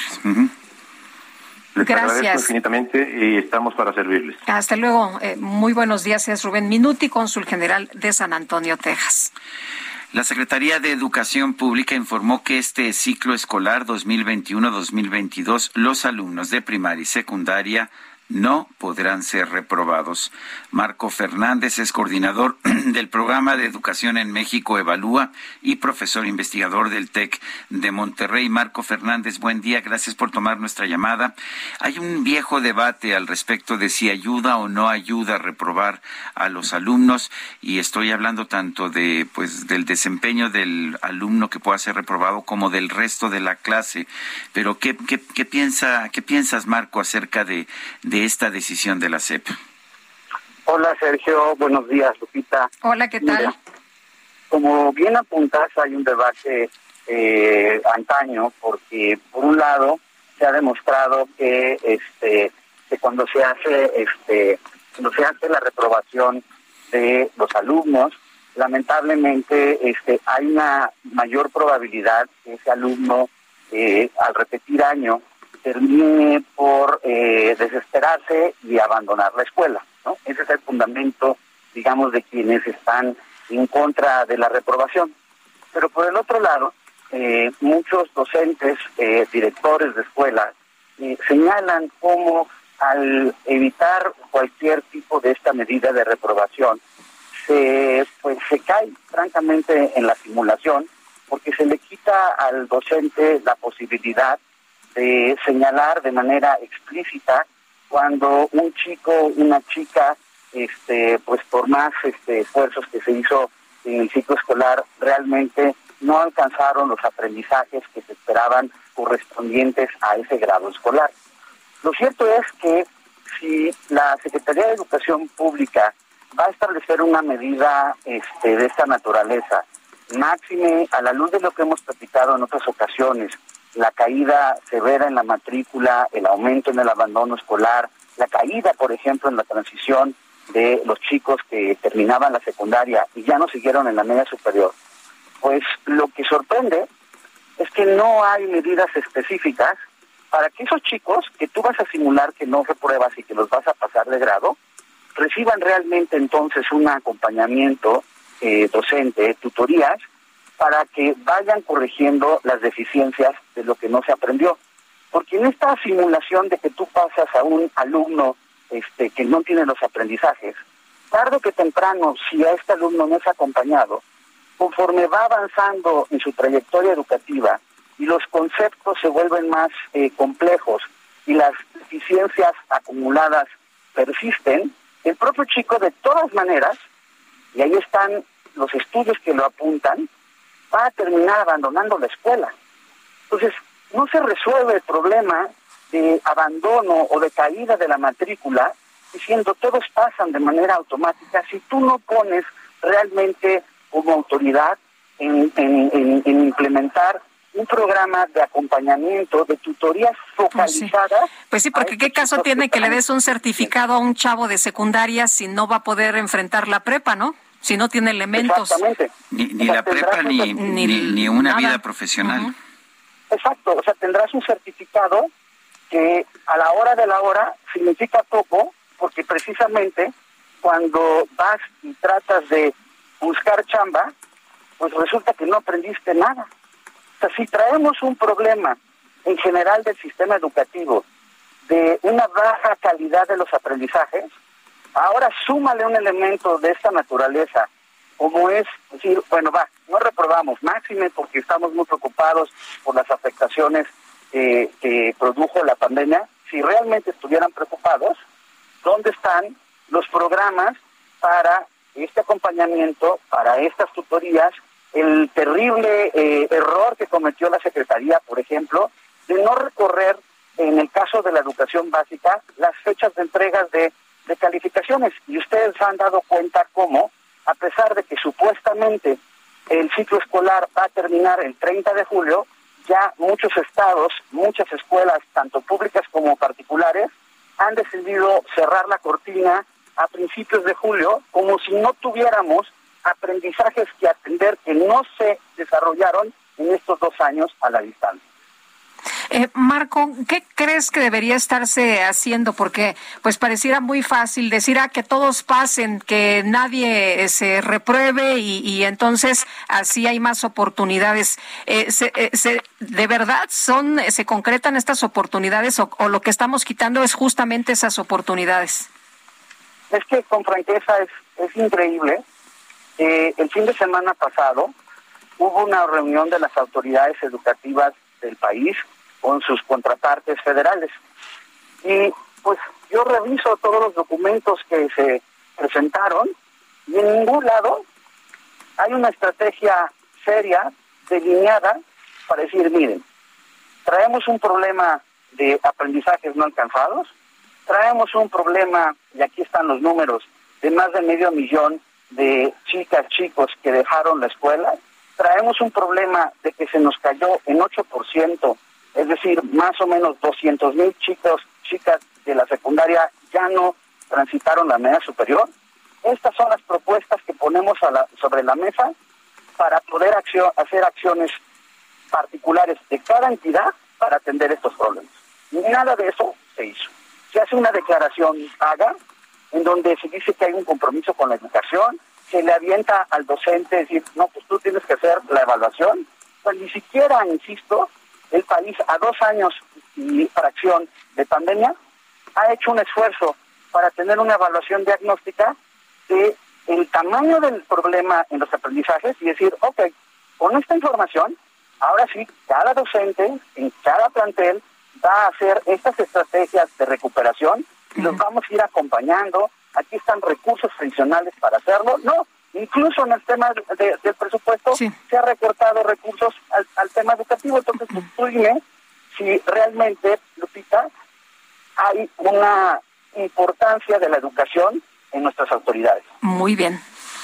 Bueno, pues ah, gracias Marco Fernández por conversar con nosotros. Muchísimas gracias, como siempre, Sergio. Lupita, gracias, buenos días. Nosotros vamos a una pausa y regresamos. ¿Qué de los mortales? El consuelo al morir.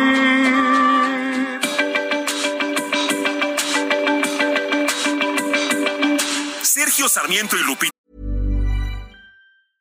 I'm Sandra, and I'm just the professional your small business was looking for. But you didn't hire me because you didn't use LinkedIn jobs. LinkedIn has professionals you can't find anywhere else, including those who aren't actively looking for a new job but might be open to the perfect role, like me.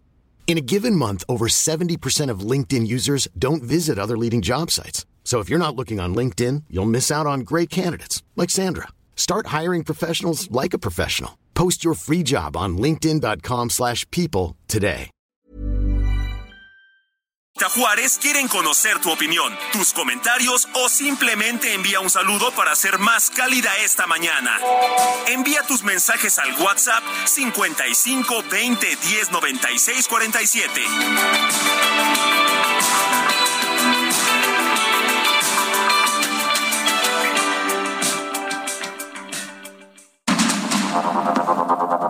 Continuamos con Sergio Sarmiento y Lupita Juárez por el Heraldo Radio.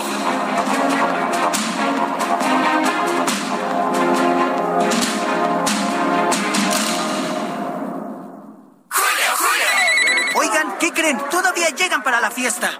Lo que llega para la fiesta es el 3x2 en todos los whiskies, rones, vodkas, ginebras y coñacs. Sí, 3x2 en todos los whiskies, rones, vodkas, ginebras y coñacs. Con Julio lo regalado te llega. Solo en Soriana. A Julio 4. Aplican restricciones. Jaque Mate con Sergio Sarmiento.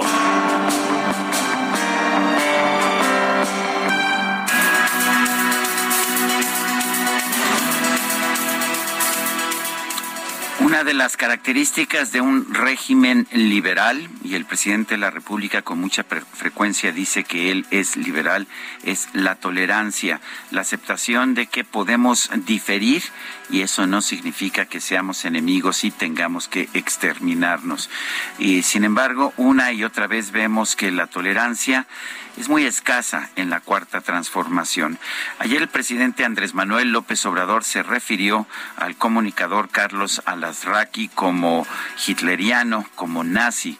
Eh, Carlos Alasraqui es un, es un comunicador, periodista de origen judío, mexicano por supuesto, como la enorme mayoría de los judíos, pero para la población judía de nuestro país, el, el lanzar acusaciones de este tipo, llamar a alguien nazi, llamar a alguien hitleriano, particularmente a un judío, es muy complicado.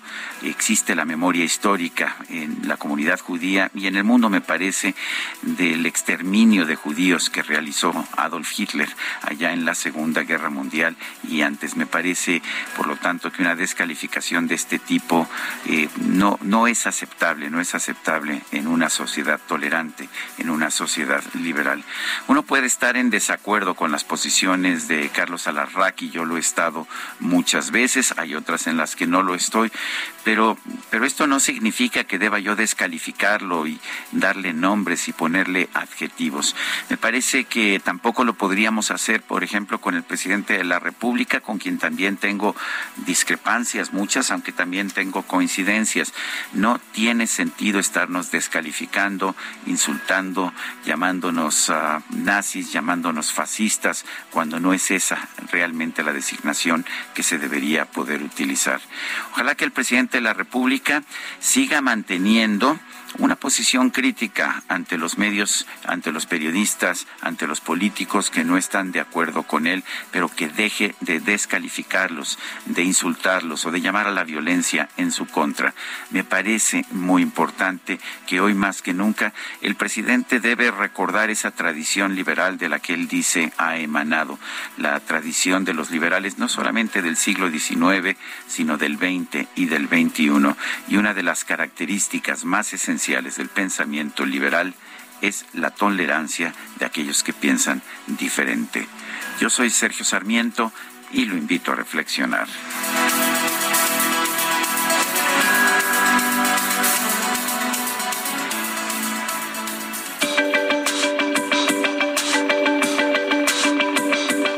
Para Sergio Sarmiento, tu opinión es importante. Escríbele a Twitter en arroba Sergio Sarmiento.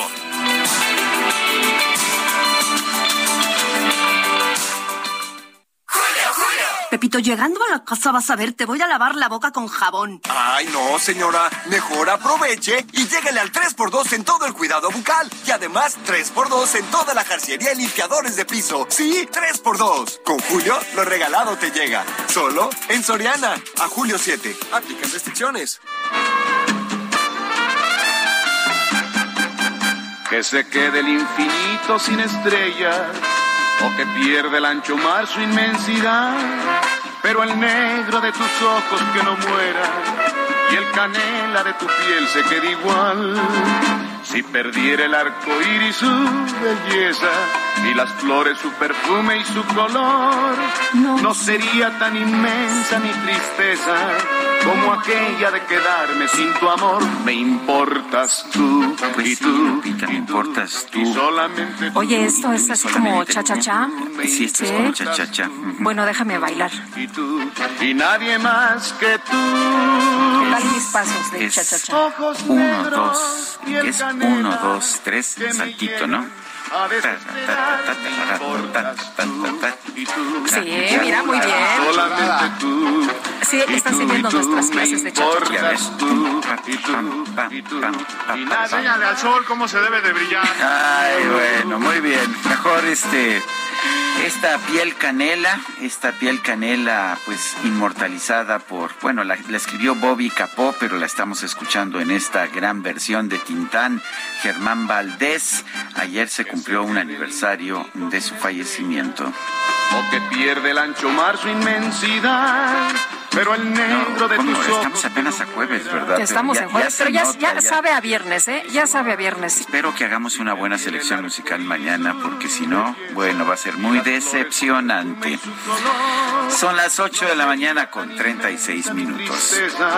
como aquella de quedarme sin tu amor, me importas tú, y tú, y tú, y solamente tú, y tú. Llega siempre a la moda. Aprovecha el 2x1 en todos los trajes de baño, shorts y bermudas. Sí, 2x1 en todos los trajes de baño, shorts y bermudas. Con Julio, lo regalado te llega. Solo en Soriana. A julio 4. Aplican restricciones. Válido en Hiper y Super. El Químico Guerra.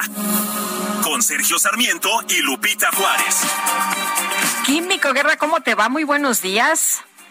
Buenos días, Lupita, Sergio. Pues sí, me importas tú. Te lo mando a un médico que me importa muchísimo. Ándale. Y aunque es, ajá, aunque es jueves, bueno, pues puede uno convertirlo en viernes si quiere. ¿no? O en lunes o en martes, en el día que tú quieras. Sí, me temo, me temo que ya, que ya no hay este disciplina o agarran cualquier día para, para la bohemia. Yo le digo a mi médico que con ella todos los días son domingo. Hombre. Ya lo, lo- lo convertimos. Bueno, la, noticia hay la canción de, Mar, de Marc Anthony, ¿eh? contigo todo, este, todo, todo, eh, todo lunes es viernes, eh, algo así se va la canción de Marc Anthony. ¿eh? Mm, Esa no se la vengo manejando. bueno, bueno, adelante químico, perdón por la interrupción.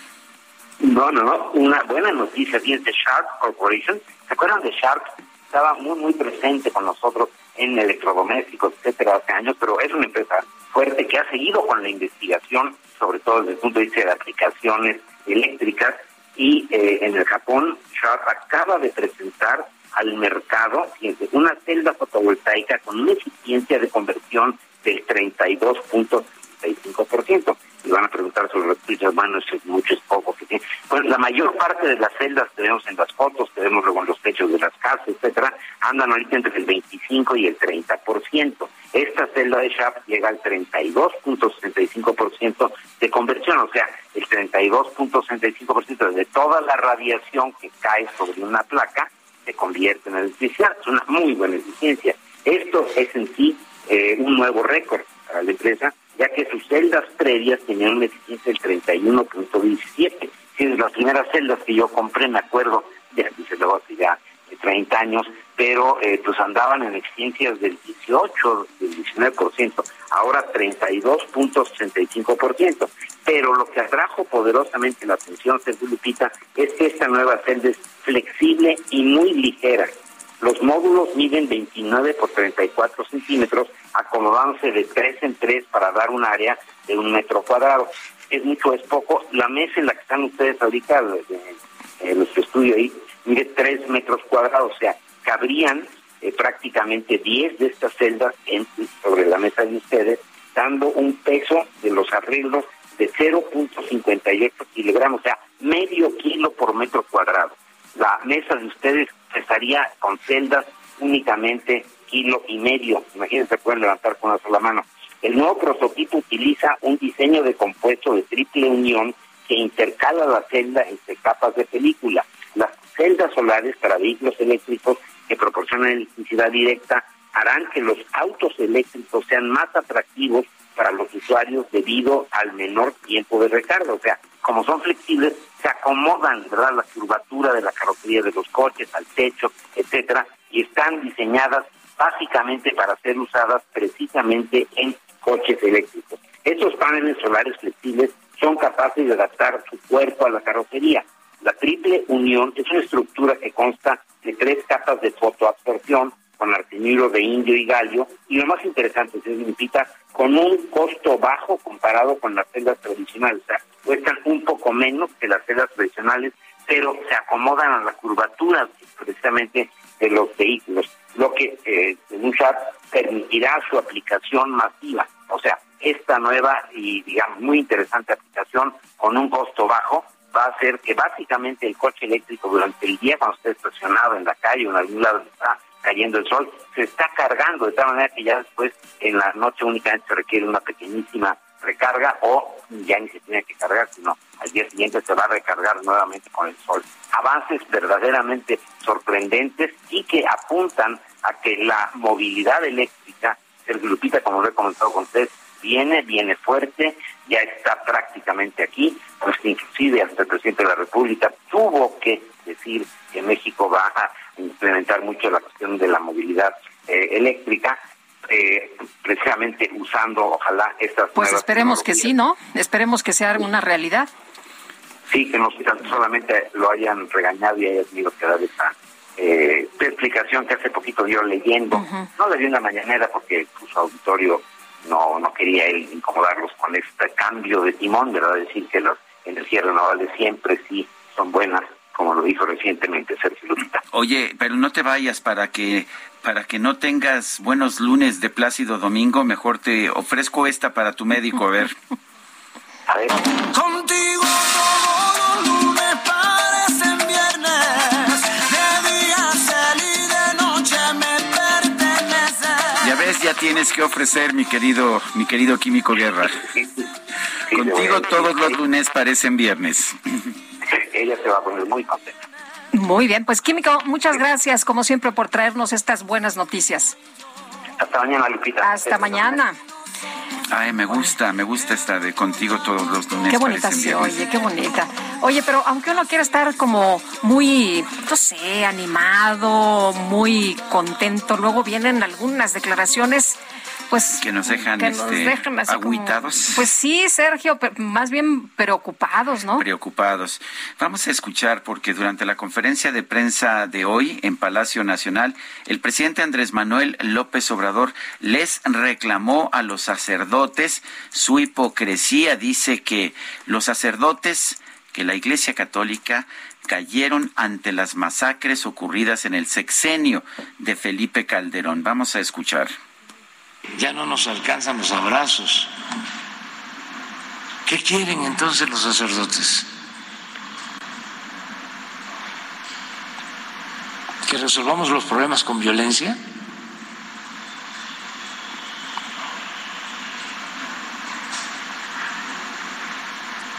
Vamos a desaparecer a todos, vamos a apostar a la guerra. ¿Por qué no actuaron cuando Calderón de esa manera?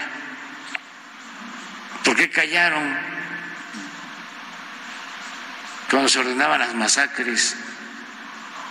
Cuando se puso en práctica el mátalos en caliente, cuando se decía a los Bueno, pues estas son las declaraciones de esta mañana del presidente López Obrador y se refirió nuevamente a Carlos Alarraqui. Pues sí, Sergio, tú eh, decías hace unos momentos en tu eh, jaque mate, hablabas de este tema y decías que... De la importancia de la Sí, tolerancia, de la ¿no? tolerancia, de, de no eh, pues eh, vertir este tipo de declaraciones, pero insiste el presidente López Obrador en que Carlos Alarraqui es seguidor de pensamiento de Hitler y de su propagandista Goebbels, y el pensamiento hitleriano de repetir mentiras hasta volver las verdades es la esencia de la estrategia de Alarraqui. Él mismo lo confiesa, reitera, respeto mucho a la comunidad judía, tengo buenos amigos, pero no quiere decir que toda la comunidad tenga patente de corso para poder dañar a la transformación, nada más por su conservadurismo y hitlerismo. Vuelve sobre lo mismo que dijo el día de ayer. Y vamos a, a platicar, Sergio, más del tema con Alberto Boatier, ex sacerdote y activista, quien siempre le agradecemos que reflexione con nosotros. Eh, don Alberto, ¿cómo está usted? Muy buenos días. Lupita, Sergio, buenos días, ¿cómo están? Muy bien. Bien, pues eh, eh, Alberto, eh, ¿cómo ve usted las declaraciones del presidente Andrés Manuel López Obrador? Lo que se ha mencionado es que nadie le está pidiendo que mate a nadie en caliente ni que acabe con la violencia, con más violencia. Lo que se está pidiendo es que se cambie de estrategia ante esta inseguridad, ante lo que algunos consideran como un Estado fallido. Pues mira, este, Lupita, eh, gracias por la invitación a platicar. Con mucho gusto te diría, para empezar, primero, hay un clamor creciente de que se revise la estrategia. Segundo, que no queremos al ejército implicado en materia o en temas de seguridad pública, eh, como la Guardia Nacional que se quiere militarizar más todavía, etcétera, ¿no? Tercero, que no quisiéramos tampoco que se quedara pues impune este caso, no solo de la negociación priista anterior que se está retomando actualmente en materia de crimen organizado, eh, dejándoles eh, zonas a su arbitrio, como ahorita es la zona de Chihuahua.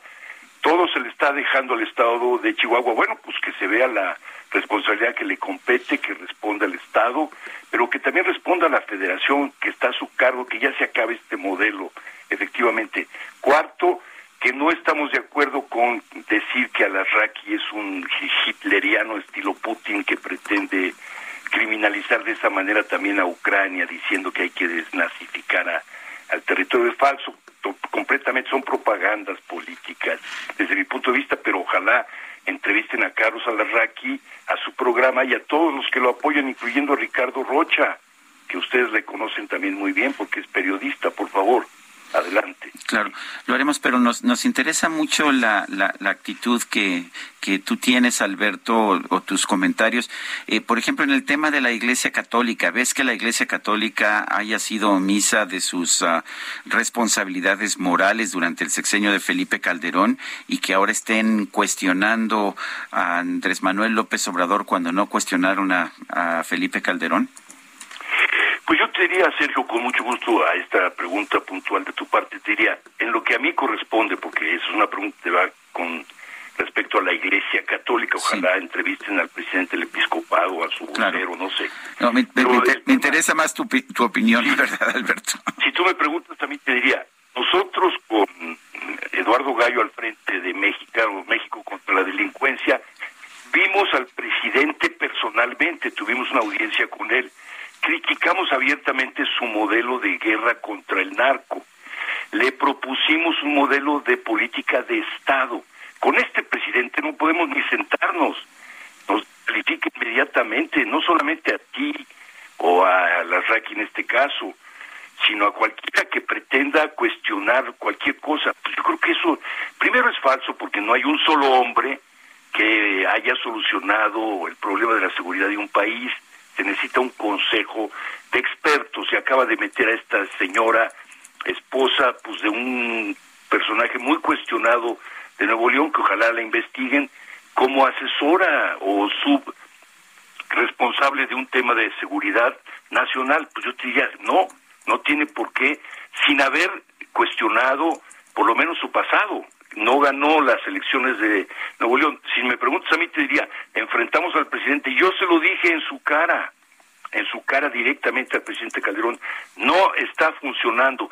No solo porque no se trata de una guerra que ya desmintió, eh, me desmintió en la cara directamente a mí Lázaro Cárdenas, el coordinador de asesores del presidente, diciendo que él no había sacado al ejército, que ya lo habían sacado, Sergio.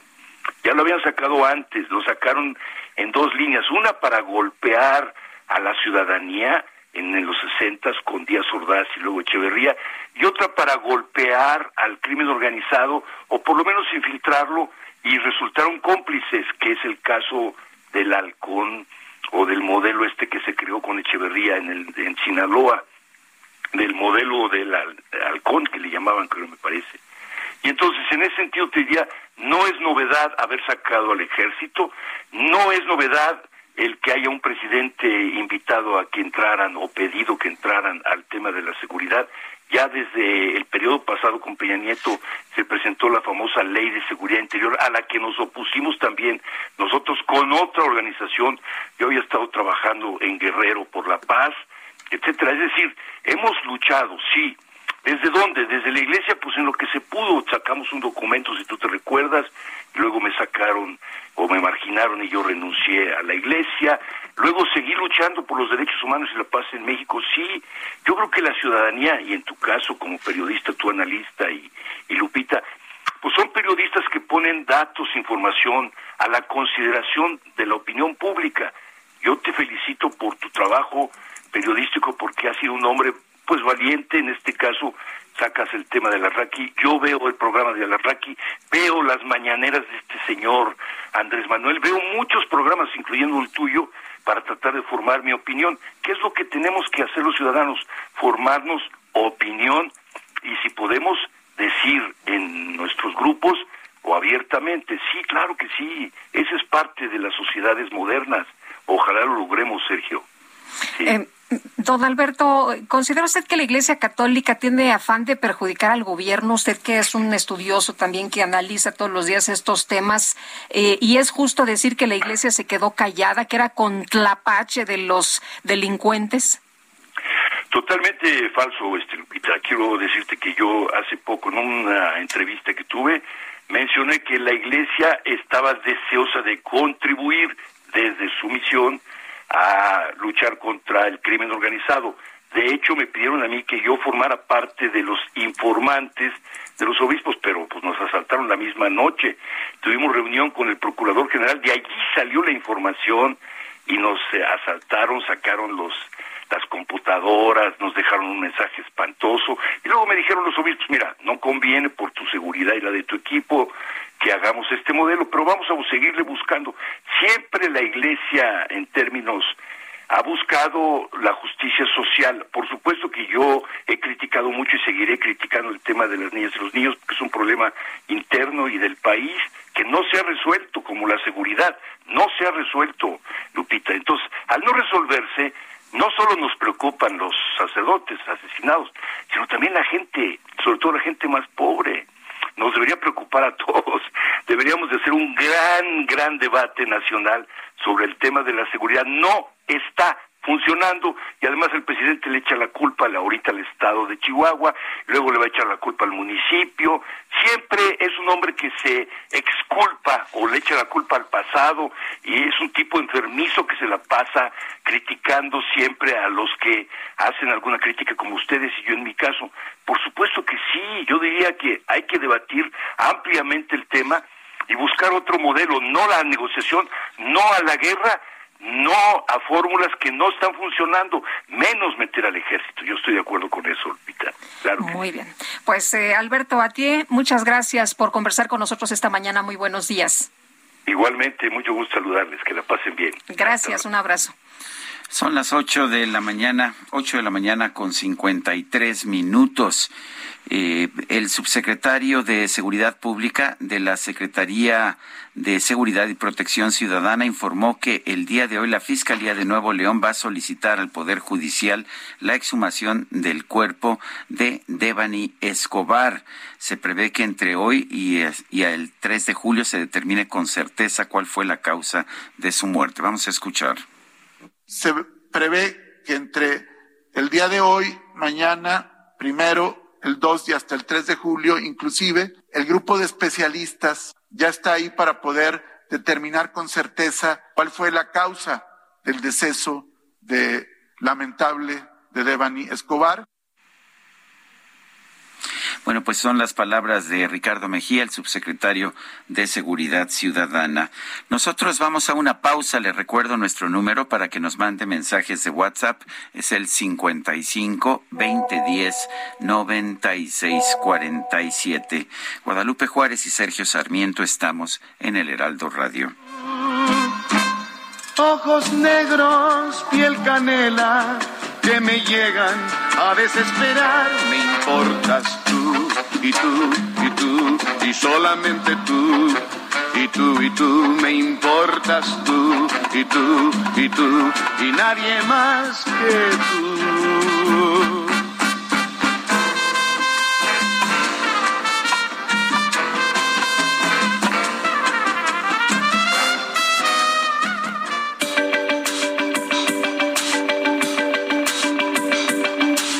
Sarmiento y Lupita Juárez quieren conocer tu opinión, tus comentarios o simplemente envía un saludo para ser más cálida esta mañana.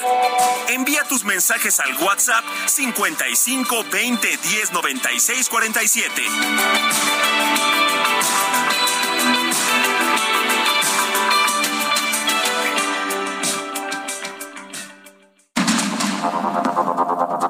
Continuamos con Sergio Sarmiento y Lupita Juárez por el Heraldo Radio.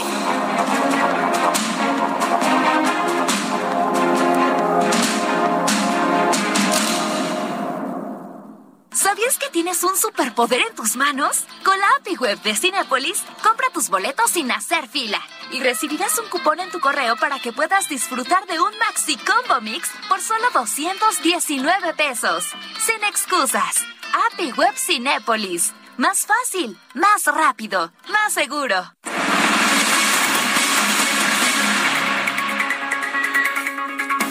A dos días de la inauguración de la refinería Olmeca, allá en Dos Bocas, Tabasco, el Instituto Mexicano para la Competitividad del IMCO señaló que el proyecto muestra deficiencias en la planeación, ejecución de los recursos públicos y transparencia.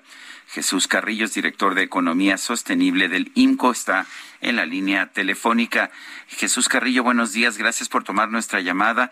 Eh, estaba yo viendo, de hecho, este informe que sacaron ustedes el día de ayer. Lo que sorprende sobre todo es eh, la absoluta opacidad en que se ha desarrollado este proyecto. Cuéntanos, Jesús. Hola Sergio, muy buenos días. Muchísimas gracias por la oportunidad de platicar contigo y con tu auditorio.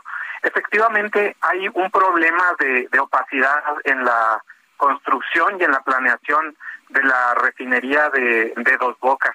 Eh, un problema inicial que tenemos es que eh, hay una empresa filial que se llama PTI, Infraestructura de Desarrollo, que es la que se estableció para desarrollar el proyecto de Dos Bocas. Entonces, la ley de petróleos mexicanos le otorga a Pemex la posibilidad de contar con empresas subsidiarias y filiales. Las subsidiarias, como Pemex Exploración y Producción o Pemex, Pemex Transformación Industrial, pues sí tienen un régimen eh, como el corporativo, que tienen obligaciones de transparencia para la cuenta pública, etcétera. Las empresas filiales, por otra parte, pues operan básicamente bajo derecho privado, entonces no tienen estas mismas obligaciones de transparencia y por eso nosotros no hemos podido acceder en realidad a pues las cifras, el avance de las obras, etcétera, de eh, la, la obra en, en Dos Bocas, Tabasco. Entonces, esto se pues se, se conjunta con problemas que tuvimos desde el inicio en términos de cómo se empezó a desarrollar la obra, es decir, se empezaron a acomodar los terrenos en una zona de mangle, en una zona de inundaciones, sin una manifestación de impacto ambiental. Entonces, efectivamente tenemos un problema con la transparencia del proyecto. Un último dato de en este sentido es que cuando uno revisa el presupuesto de egresos de la Federación, las eh, los recursos están asignados, los recursos para la refinería, quiero decir, están asignados a la Secretaría de Energía, quien a su vez entonces los eh, los los traspasa a esta empresa filial de Pemex. Entonces, pues finalmente nosotros no podemos darle seguimiento apropiado, la ciudadanía en general, quiero decir, que para eh, darle, pues, un, digamos, pues para entender exactamente qué es lo que está sucediendo con la construcción de la refinería. Definitivamente no podemos saber exactamente ni cuánto se ha gastado ni cómo va la obra. Eh, Jesús, lo que se ha mencionado incluso por el propio presidente es que se va a inaugurar, porque es de sus obras emblemáticas que él le señaló tenían fecha fatal, eh, se va a inaugurar el 2 de julio y que pues tendría una fase de prueba, ¿no? Que permitiría armonizar todo lo que pues eh, va a ocurrir ahí, la maquinaria y todo el trabajo de, de esta refinería de, de dos bocas. Esto significa que vamos a tener una refinería que solamente va a tener eh, terminadas algunas áreas? fíjate que no sabemos exactamente qué es lo que hay. Sabemos que hay algunas oficinas ya terminadas, que hay algunos tanques ya instalados. Eh, en general tenemos pues algún conocimiento por los videos que incluso la Secretaría de Energía nos reporta a veces semanal o a veces quincenalmente, pero no tenemos información sustantiva. Sí sabemos que hay equipos críticos, como por ejemplo la eh, eh, planta de generación eléctrica, que pues es una parte esencial de cualquier refinería que no no está preparada todavía. Y también sabemos que faltan algunos ductos que, que conectarían tanto por para el gas para la generación eléctrica tanto como el petróleo que es el que se va a refinar. Entonces yo creo que el día de eh, este viernes vamos el día de mañana vamos a estar viendo pues una inauguración, un evento en el cual pues se va a decir que hay una promesa cumplida, pero la realidad es que esta refinería no está lista y creemos que no está lista ni siquiera para empezar las pruebas. Las pruebas van a durar bastante tiempo eh, y a partir de eso, de todos modos, se tienen que hacer ajustes. Entonces, eh, pues el día de mañana no vamos a tener una refinería, vamos a tener una obra incompleta con un cortón, con un listón que se ha cortado, pero eh, pues difícilmente veamos eh, gasolina refinada en esa refinería, sino probablemente hasta finales de 2023 y de cualquier manera, de acuerdo a diferentes reportes que hemos estado revisando, pues está el temor o está, digamos, la creencia de que eh, la refinería estaría operando a máxima capacidad, pues todavía más adelante, quizá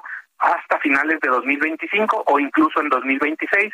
Desde luego, estas me parece que todavía son especulaciones tempranas, faltará ver cómo se le pone prisa a las obras, pero el hecho de que se inaugure el día de mañana me parece que también podría ser un indicativo de una reducción en el ritmo de la obra, por lo tanto, pues estos escenarios se hacen, en mi opinión, más probables, porque pues si no se hace la obra más aceleradamente, sino más lentamente, pues lo único que veremos es un retraso todavía mayor.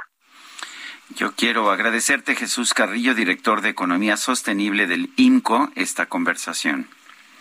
Muchísimas gracias a ustedes, Sergio, por la oportunidad de platicar. Un saludo para el auditorio. Son las nueve con siete minutos. Julio, Julio. Quería decir que, que... Godines, ya vaya al grano. Lo que llega al grano es el 3x2 en todos los granos y semillas Verde Valle. Y además, lleva el segundo al 50% de descuento en todos los aceites Nutrioli. Con Julio lo regalado te llega. Solo en Soriana. A Julio 7. Aplican restricciones. La micro deportiva. me gusta, a mí me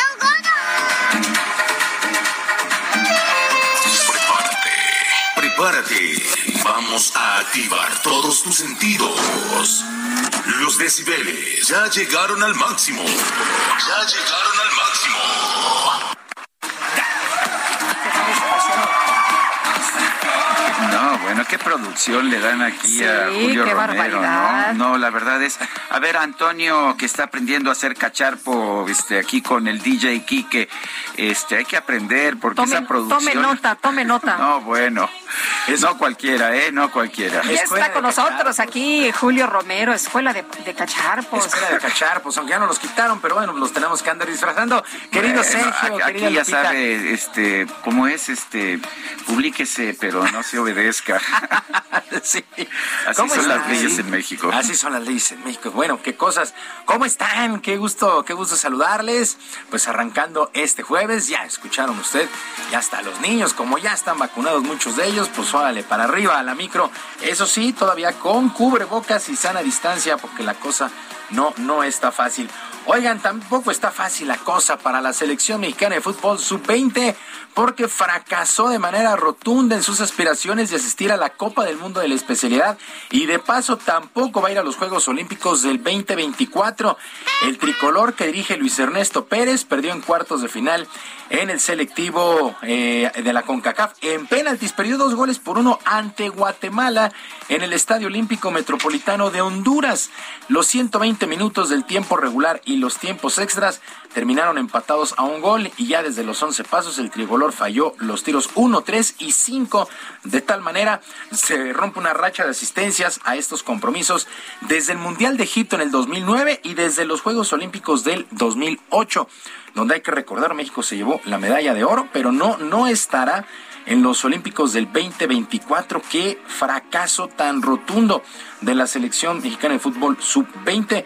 Suponemos que le costará el cargo a Luis Ernesto Pérez. La verdad es que eh, la infraestructura que tiene el balompié nacional da para eso y muchísimo más, pero no estarán ni en el Mundial ni en los Juegos Olímpicos. Durísimos golpes y sobre todo también a la economía de la federación, porque son eventos donde por supuesto se gana mucho dinero. Mientras tanto, el atacante Carlos Vela aseguró que hace mucho tiempo no tiene un acercamiento con el técnico de la selección mayor Gerardo Martino, por lo cual es imposible que asista a la Copa del Mundo de Qatar. Carlos Vela aseguró que también tomó la decisión más acertada de mantenerse en la MLS allá en los Estados Unidos con el equipo de Los Ángeles FC antes de regresar a nuestro país.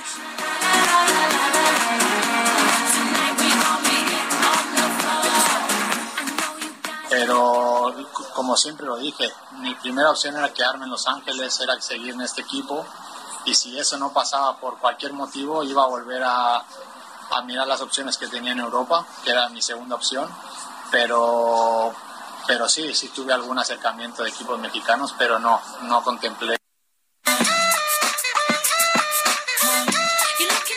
Y este equipo de Los Ángeles FC se ha armado muy bien. Giorgio Chiellini, en fin, el propio Carlos Vela la verdad es que luce, luce atractivo y luce interesante este equipo. Y una verdadera fiesta se vivió en las instalaciones del América ya en Cuapa, luego de que medio centenar de aficionados tuvieron el acceso al entrenamiento y le dieron todos la bienvenida al nuevo refuerzo Jonathan el Cabecita Rodríguez. Los aficionados llevaron sus tradicionales eh, trompetas, sus tambores, comenzaron sus cánticos y principalmente pues a este Jonathan Rodríguez.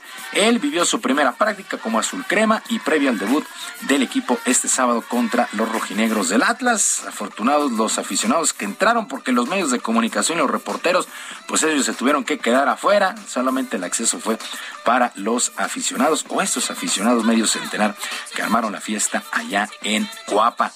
Y en otras cosas, México, México se fue en blanco en el cuarto día de actividades en los clavados dentro del Campeonato Mundial de Natación que se desarrolla en Budapest. La olímpica Aranza Chávez y Kevin Muñoz quedaron cerca de las medallas, se ubicaron en el cuarto sitio en los saltos sincronizados mixtos en el trampolín de tres metros. China, Italia y la Gran Bretaña lograron las las preseas en esta competencia. La propia Aranza no pudo clasificar a la final de trampolín un metro individual, pues así las cosas con los clavados en nuestro país. En otras cosas, el australiano Nick Kyrgios avanzó a la tercera ronda en el abierto de tenis de Wimbledon. Venció fácilmente 6-2, 6-3 y 6-1 al serbio Filip Krajinovic, pues continúa toda la actividad. En estos momentos el eh, griego Stefano Tsitsipas está venciendo 6-2, 6-3 y 5-4 en el tercer set al australiano Jordan Thompson. el argentino Diego Schwartzman está enfrentando al británico Liam Brody pues continúa, insisto, toda la actividad allá en Wimbledon, en el pasto sagrado de Wimbledon. Se han visto buenos, buenos juegos, sin lugar a dudas. Richard Gasquet, el francés, también avanza a la siguiente ronda. Taylor Fritz, el estadounidense, también. Bueno, pues todo, todo allá en Wimbledon. Mientras tanto, el pitcher mexicano Julio Urias logró su sexto triunfo de la temporada en el béisbol de las grandes ligas con los Dodgers de Los Ángeles, que vencieron ocho carreras por cuatro a los Rockies de Colorado y en Cruzfield. El sinaloense trabajó por espacio de cinco entradas, un tercio, le pegaron seis hits, le hicieron tres carreras, ponchó a cinco enemigos, regaló una base por bolas. Por cierto, ya rebasó los 500 ponches en su carrera ya en la Gran Carpa. Alex Verdugo se fue de 5-2 con una carrera anotada y cuatro producidas en el triunfo de las Rojas de Boston 6-5 sobre los Azulejos de Toronto. Conectó su sexto cuadrangular de la campaña. Los Cachorros de Chicago vencieron 8 por 3 a los Rojos de Cincinnati. Mientras que aquí en Liga Mexicana, de manera dramática, los Diablos se impusieron 7 por 6 a los Tecolotes de los Dos Laredos y aseguraron la serie de inicio de semana en el estadio Alfredo Harp. Los Diablos lo ganaban cómodamente 7 a 1 en la séptima entrada, pero rally de cinco anotaciones puso en predicamento a la pandilla roja. Desde el bullpen tuvo que venir el venezolano Bruce Rondón para salvar este juego. Bueno, Rondón está llegando prácticamente a los Diablos Rojos y espera hacer bien el trabajo.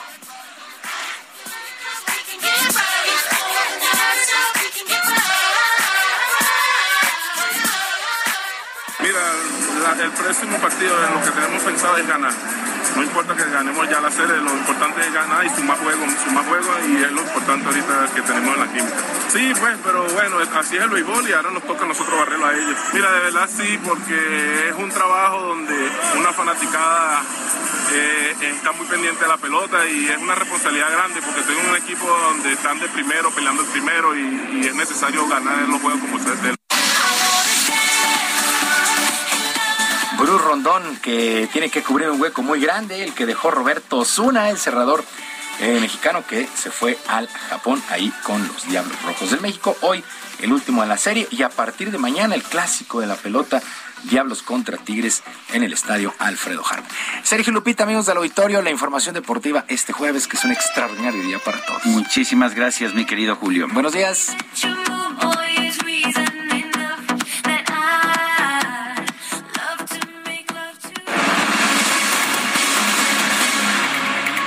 Querido Sergio, estoy muy contenta porque el Tri estrena un tema. ¿Un tema? Sí, sí. ¿Y cómo se titula el Pues, tema? eh, susodicho? va a estar bien fregón, ¿eh? Se perdón, titula, así como se, se- se titula Qué chingón.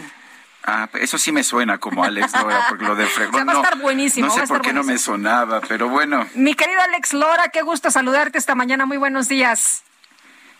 Hola Lupita, hola Sergio. Hola. de parte del y de México, mamá, pon la computadora, está saliendo el tri ahorita. Ah, Muy bien, Alex. A ver, cuéntanos de este, de este tema. Eh, parece que tiene un título muy original, ¿no es así? Pues ahora sí que es algo muy chingón para nosotros poder escucharlo ahorita, después de haberlo grabado durante la pandemia, cuando las restricciones estaban al máximo y cada quien desde su casa grabó para poder hacer este tema y poder hacer que la raza lo escuche. A partir del 5 de mayo se subió a todas las plataformas, ya están todas las plataformas para que la raza lo pueda escuchar. Para festejar 160 años de la batalla de Puebla, pues yo soy poblano, aparte pues es el día de la mexicanidad en Estados Unidos, así que escogimos el 5 de mayo para subirlo a todas las plataformas y a la raza le ha gustado mucho. Esto es el álbum número 53 de la discografía del Tri de México. Y, y que y dices como 50 veces precisamente chingón en esta canción, ¿no es así? Es precisamente porque ha dedicado para toda la gente que diariamente, como dice la canción, yo le chingo, tú le chingas, él le chinga, todos le chingamos. Yo le chingo, tú le chingas, él le chinga, todos le chingamos. Y los que no le chinguen, ya se chingaron. Qué chingón, qué chingón, qué chingón, eres un chingón.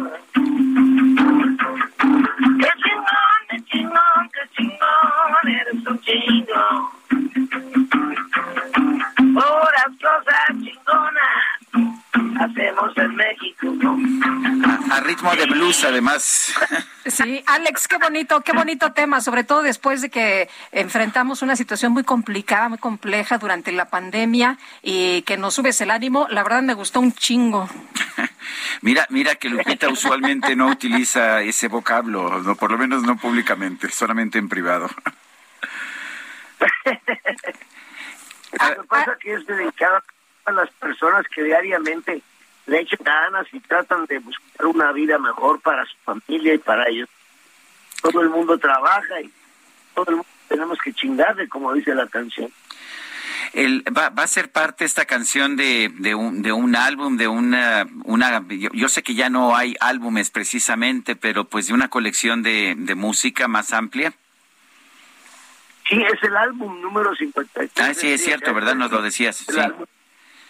Pero trae 13 canciones, eh, la misma serie, la de los amigos, la de los vamos a soñando contigo, eh, voy rotando ya que pase la pandemia, eh, en fin, es un álbum de 13 canciones, pero la que realmente se promueve y la que empieza ahorita es como esas canciones son que ya raza las tiene grabadas en su memoria era sin ver, como es el caso de la raza médica, todo lo que hago, que todo lo que hago, que todo lo que hago está mal.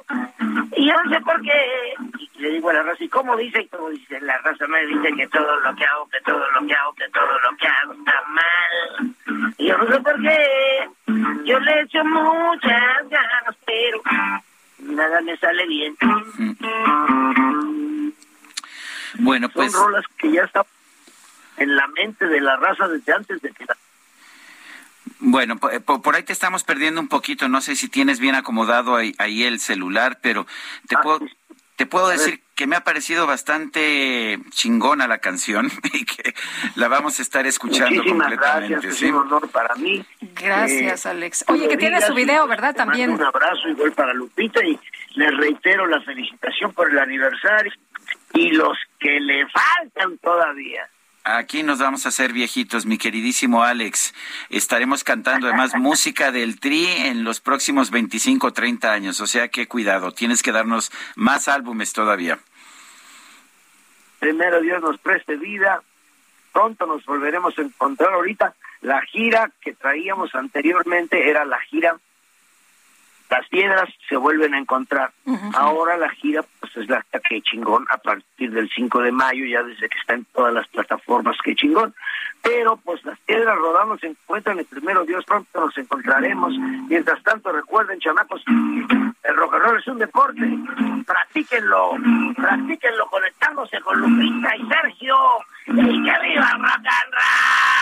Muy bien. Las piedras rodando se encuentran. Y tú y yo algún día nos sabremos encontrar. Mientras tanto, cuídate y que te bendiga Dios. No hagas nada malo que no hiciera yo. ¡Bravo! Muy bien. Bravo, Alex. pro- prometo no hacer nada malo que no hicieras tú, te lo aseguro. Gracias, Alex. Un abrazo. Que Dios los Gracias. Gracias. bendiga, un abrazo y que viva el rock and roll. Que viva el rock and roll y más el del tri. Oye, el gobierno, pasando otras cosas, el gobierno de la Ciudad de México informó que la capital fue invitada para el Festival Internacional Cervantino en la edición número 50 que se va a llevar a cabo del 12 al 30 de octubre por allá en Guanajuato y todos los detalles los tiene Carlos Navarro. Carlos, ¿qué tal? Buenos días. Buenos días, Sergio Lupita. Les saludo con gusto a ustedes y al auditorio. Les comento que así es. El gobierno de la, Ciudad de México es la entidad invitada al Festival Internacional Cervantino que se va a llevar en octubre de este año. Ayer, la jefa de gobierno Claudia Sheinbaum, la secretaria de Cultura Federal Alejandra Frauso y el gobernador de Guanajuato dieron los detalles. En este caso, la mandataria capitalina dio una grata sorpresa. Escuchemos. Ah, ¿qué, qué dijo? Cuéntanos, Carlos. Sí, no. Joan Manuel Serrat estará en el Zócalo Capitalino el próximo 21 de octubre de manera gratuita. Esto como parte de los eh, de los eventos del Festival Internacional Cervantino. Joan Manuel Serrat estará cerrando, eh, recordemos que ya es su gira de despedida y estará cerrando, en este caso, en la Ciudad de México, el Zócalo Capitalino, el próximo 21 de octubre. Y es que también comentarles que entre los espectáculos destacados de música tra- tradicional se encuentra la Academia de Música Antigua de la Universidad Nacional Autónoma de la Ciudad de México, la orquesta típica de la Ciudad de México, y los jóvenes talentos de la Escuela de Música Vida y Movimiento del Centro Cultural Olin Yolitzi. También eh, habrá, habrá temas juveniles, principalmente con Hello Seahorse y los de Bajo, además de la música popular de Astrid Haddad. La oferta dancística y teatral de la capital del país se integra por propuestas por todas las edades y gustos. Entre ellas se encuentran las Reinas Chulas, La Máquina del Tiempo y Los Bocanegra, la compañía teatral Los Trupé, Teatro de los Ciertos Habitantes, la compañía Teatro para Sordos, Seña y Verbo y la danzonera Pegaso de la Secretaría de Seguridad Ciudadana de la Ciudad de México. Recordemos que eh, eh, en su 50 aniversario el Festival Internacional Cervantino ahora regresa a su modalidad totalmente presencial, será desde el 12 de octubre y hasta el 30 de ese mismo mes y en esta ocasión es la primera vez que la Ciudad de México es invitada y en este caso estará aportando a grandes, grandes artistas, grandes eventos y Joan Manuel Serrat como parte de esto en el Zócalo Capitalino de la Ciudad de México. Sergio Lupita, la información que les tengo. Carlos, muchas gracias. Buenos días. Hasta luego, buenos días. Y vamos nosotros a una pausa. Guadalupe Juárez y Sergio Sarmiento estamos en el Heraldo Radio. Regresamos. Mi sueño inútil de ilusión. Si ya por fin unimos dos almas en un solo corazón.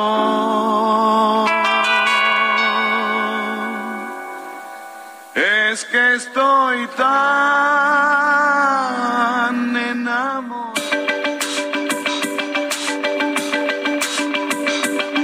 Sergio Sarmiento y Lupita Juárez quieren conocer tu opinión, tus comentarios o simplemente envía un saludo para hacer más cálida esta mañana. Envía tus mensajes al WhatsApp 55 20 10 96 47.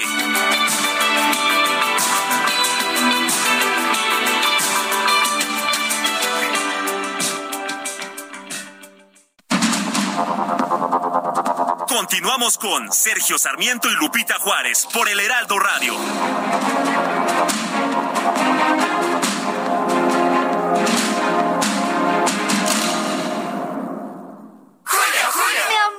qué padre que vamos a ser papás. Y lo más padre es que llega el 3x2 en pañales, ropa y todo el mundo del bebé. Y además 3x2 en protección femenina, incontinencia, bloqueadores y bronceadores. Con Julio lo regalado te llega. Solo en Soriana. A Julio 5. Aplican restricciones. Este 30 de junio se celebra el Día Mundial de las Redes Sociales, una efeméride enfocada a promover que estas plataformas sean una herramienta para que las personas tengan una mejor comunicación. Esta celebración surgió en el año 2010 por una iniciativa del portal de noticias y tecnología Mashable, ante el tremendo auge que tenían estas plataformas en esos años. Actualmente, el Día de las Redes Sociales se celebra en más de 200 ciudades de todo el mundo, donde se realizan eventos, foros y conferencias dedicadas al estudio de estos espacios, así como a las prácticas responsables y las medidas de seguridad de datos personales. De acuerdo con el portal de estadísticas Statista, en México la red social más utilizada es WhatsApp, mientras que en segundo lugar aparece Facebook. A estas le siguen Facebook Messenger, Instagram, TikTok y Twitter.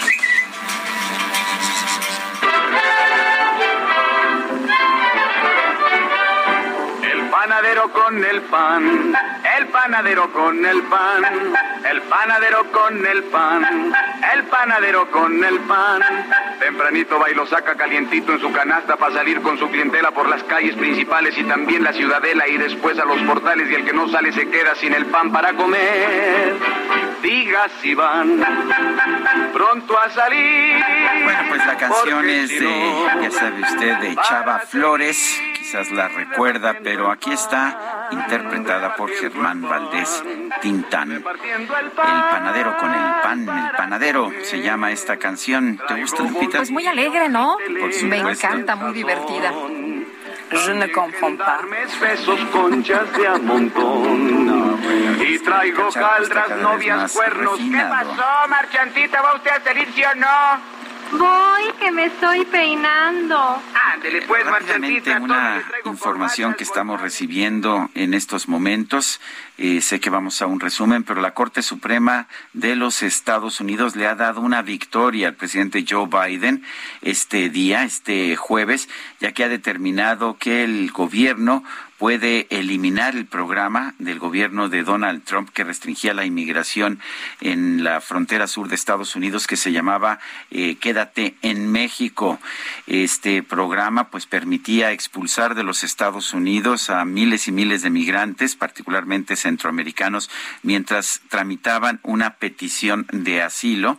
Eh, finalmente el gobierno de Joe Biden dijo que había que eliminar este programa porque los, ah, los migrantes que regresaban en México y que se refugiaban en campamentos allá junto a la frontera estaban siendo objeto de una gran inseguridad, de homicidios, de robos, de violaciones y que esto pues los ponía en grave peligro, dice la Suprema Corte de Justicia de los Estados Unidos que sí puede Joe Biden eliminar el programa Quédate en México. Son las nueve de la mañana con 34 minutos. Desde Palacio Nacional, el subsecretario de Seguridad Pública del Gobierno Federal, Ricardo Mejía, confirmó que la Fiscalía General de la República va a atraer la investigación del asesinato del periodista Antonio de la Cruz, ocurrido en Ciudad Victoria, Tamaulipas.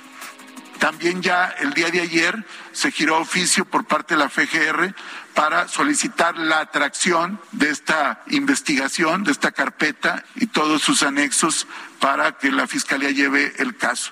Y la Fiscalía General de la República ya solicitó al Gobierno de México, a través de la Secretaría de Seguridad y Protección Ciudadana y la CONACE, que contribuya a la investigación de este doloroso caso. Nosotros podemos establecer que en este año no ha habido 10 casos de compañeras y compañeros periodistas asesinados.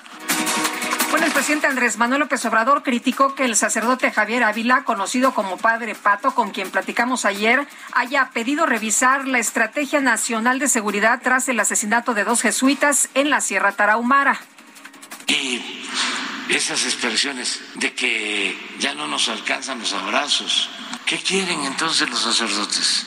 ¿Que resolvamos los problemas con violencia? ¿Vamos a desaparecer a todos? ¿Vamos a apostar a la guerra? ¿Por qué no actuaron cuando Calderón de esa manera? ¿Por qué callaron cuando se ordenaban las masacres, cuando se puso en práctica el mátalos en caliente. El gobernador de Nuevo León, Samuel García, supervisó la distribución de un millón doscientos mil litros de agua para los habitantes de las colonias del sur de la ciudad de Monterrey. Y la Secretaría de Relaciones Exteriores informó que los gobiernos de México, Guatemala y Honduras acordaron crear un grupo de acción inmediata para colaborar en las investigaciones de las 53 muertes de migrantes en San Antonio, Texas. El presidente de Ucrania, Volodymyr Zelensky, anunció la ruptura de las relaciones diplomáticas con Siria, luego de que este país reconoció la independencia de las regiones de Donetsk y Lugansk. El presidente de Rusia, Vladimir Putin, aseguró que no ve ningún problema por la posible incorporación de Suecia y Finlandia a la Organización del Tratado del Atlántico Norte, la OTAN.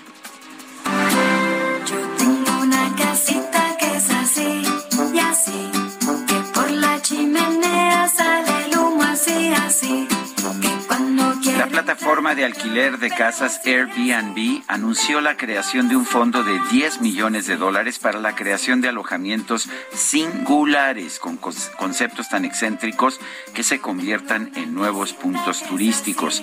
La plataforma invitó a sus usuarios a registrar sus diseños en un concurso ya que las 100 propuestas más originales recibirán fondos para materializar el proyecto. Los zapatos así, así, así.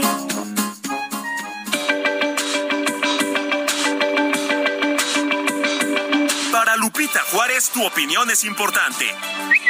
Síguela en arroba Lupita Juárez H.